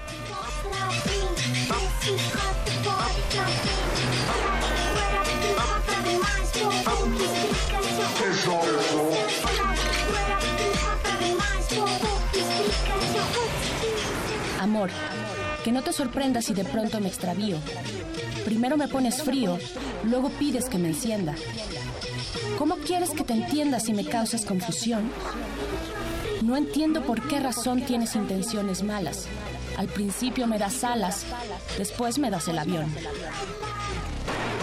Vamos a comernos eso. Déjame trazar mis ansias en cada límite y pliegue, y que mi olfato se entregue a tus íntimas fragancias. No me pongas más distancias ni detrás de tu pared. Si ya me has puesto una red, haz que dentro de ella viva, pues solo tengo saliva para conocer tu sed.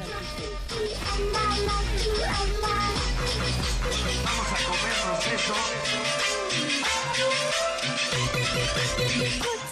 Quizás sea muy temprano para que tu alcoba pise y mis dedos te deslice como si fueras un piano. Procuraré que mi mano, lenta, sedienta, nutricia, sea por tu piel caricia y tus ganas desabroche para comenzar la noche descubriendo tu delicia. Soy la caricia que parte de mi mano y a ti llega, o en el vacío navega para poder encontrarte. Soy la que vino a tocarte lentamente, lentamente, y aunque te vas de repente, en mi tacto no terminas. Vamos a comernos eso.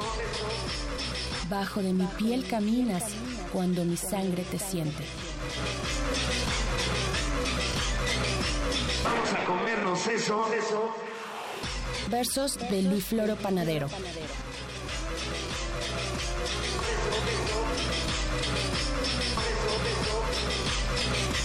Vamos a comernos eso. eso. En una noche llena de estrellas,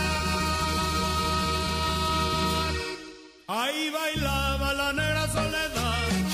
En una noche llena de estrellas, ahí bailaba la negra soledad. Esperando al negro José, por los dos juntos se van a parrandear. Anda esperando al negro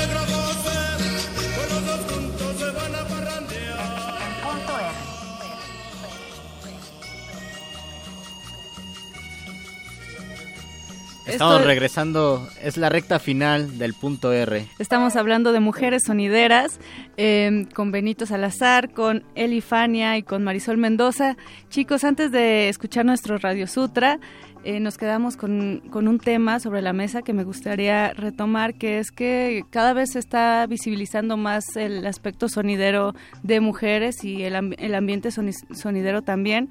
Eh, resulta interesante, Benito, que, eh, bueno, vi en una entrevista que tú dabas que comentaste que es diferente exponer a las mujeres que poner, eh, poder colaborar con ellas, ¿no? Es como dos visiones de, de trabajar con mujeres sonideras y tú lo has hecho en varias piezas. Sí, bueno, a mí me interesa como colaborar, ¿no? Como poder como ayudar. Yo la he intentado pues llevarlas a varios sitios, que las conozca la gente y, también como integrarme a poder mm, en eso que platicábamos que es el 1%, que es una minoría muy pequeña, que muy pocas personas las, ha- las conocen. Mucha gente cuando las ve se impresiona y dice, yo jamás pensé que hubiera mujeres sonideras, ¿no? Y sin embargo, este par de chicas que tienen aquí, pues Eli está, colabora en el gráfico, que sería el periódico que en sí es el, el difusor del ambiente sonidero. Este, hay una columna todos los jueves, la esquina sonidera. Este, y es el día que se acaba toda la edición del periódico, El- ¿no? En la esquina sonidera, ¿de qué hablas, Eli? No soy yo nada más. Eh, Ah, ya. digamos que es darle o brindarles los espacios a los sonideros. Que la gente conozca que eh, quién es el sonidero, no nada más qué es lo que hace. Exacto. Y chicas, ustedes han tocado también en, en la fonoteca, estuvieron en el Exteresa, vi que también han estado en el Museo de la, de la Mujer. ¿Cuál es la diferencia de estar en estas instituciones y de, eh, pues de tocar en un espacio público? ¿Les gusta? Eh, ¿Las condiciones son adecuadas? ¿Qué nos podrían decir de, de estas dos experiencias, digamos? Pues hay una gran diferencia. Este, por ejemplo, la expresión de Laura de Laura Perea cuando estuvo en el Exteresa dijo, "Me siento universitaria." Esa fue su expresión. La expresión de lunática fue súper guau porque ella tocó lo que tenía que tocar, ella llegó tocando huepa, ella vio a todos y dijo, la fresada baila huepa y lo baila bien. O sea, vio los pasos y de verdad, o sea, bailaban súper. Y, o sea, cuando mucha gente lo critica y dice que eso nada más es para, para, Para los de pueblos, no, no, no, ni siquiera para el barrio. Es para la chundada, es para el pueblo, para el rancho, qué sé yo. Y ella dijo, la, la, la es- fresada baila huepa y lo baila bien. Porque el exteresa se tapizó con el huepa.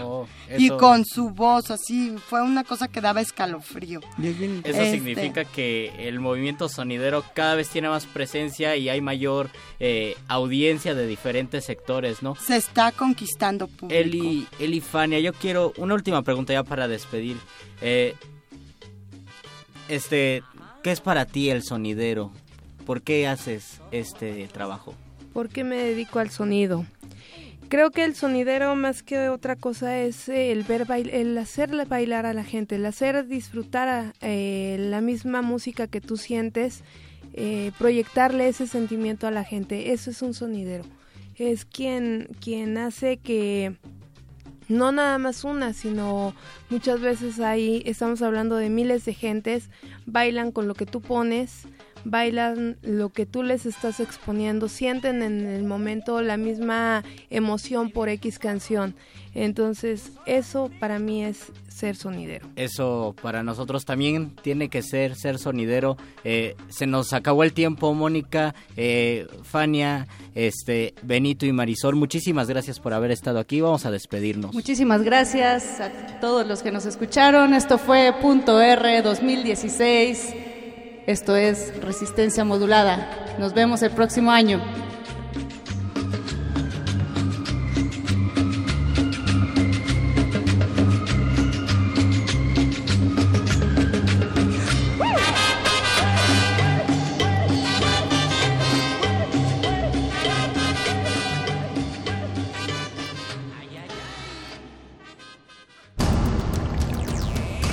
Resistencia Modulada es una coproducción del Fondo Internacional para la Promoción de la Cultura de la UNESCO y Radio UNAM.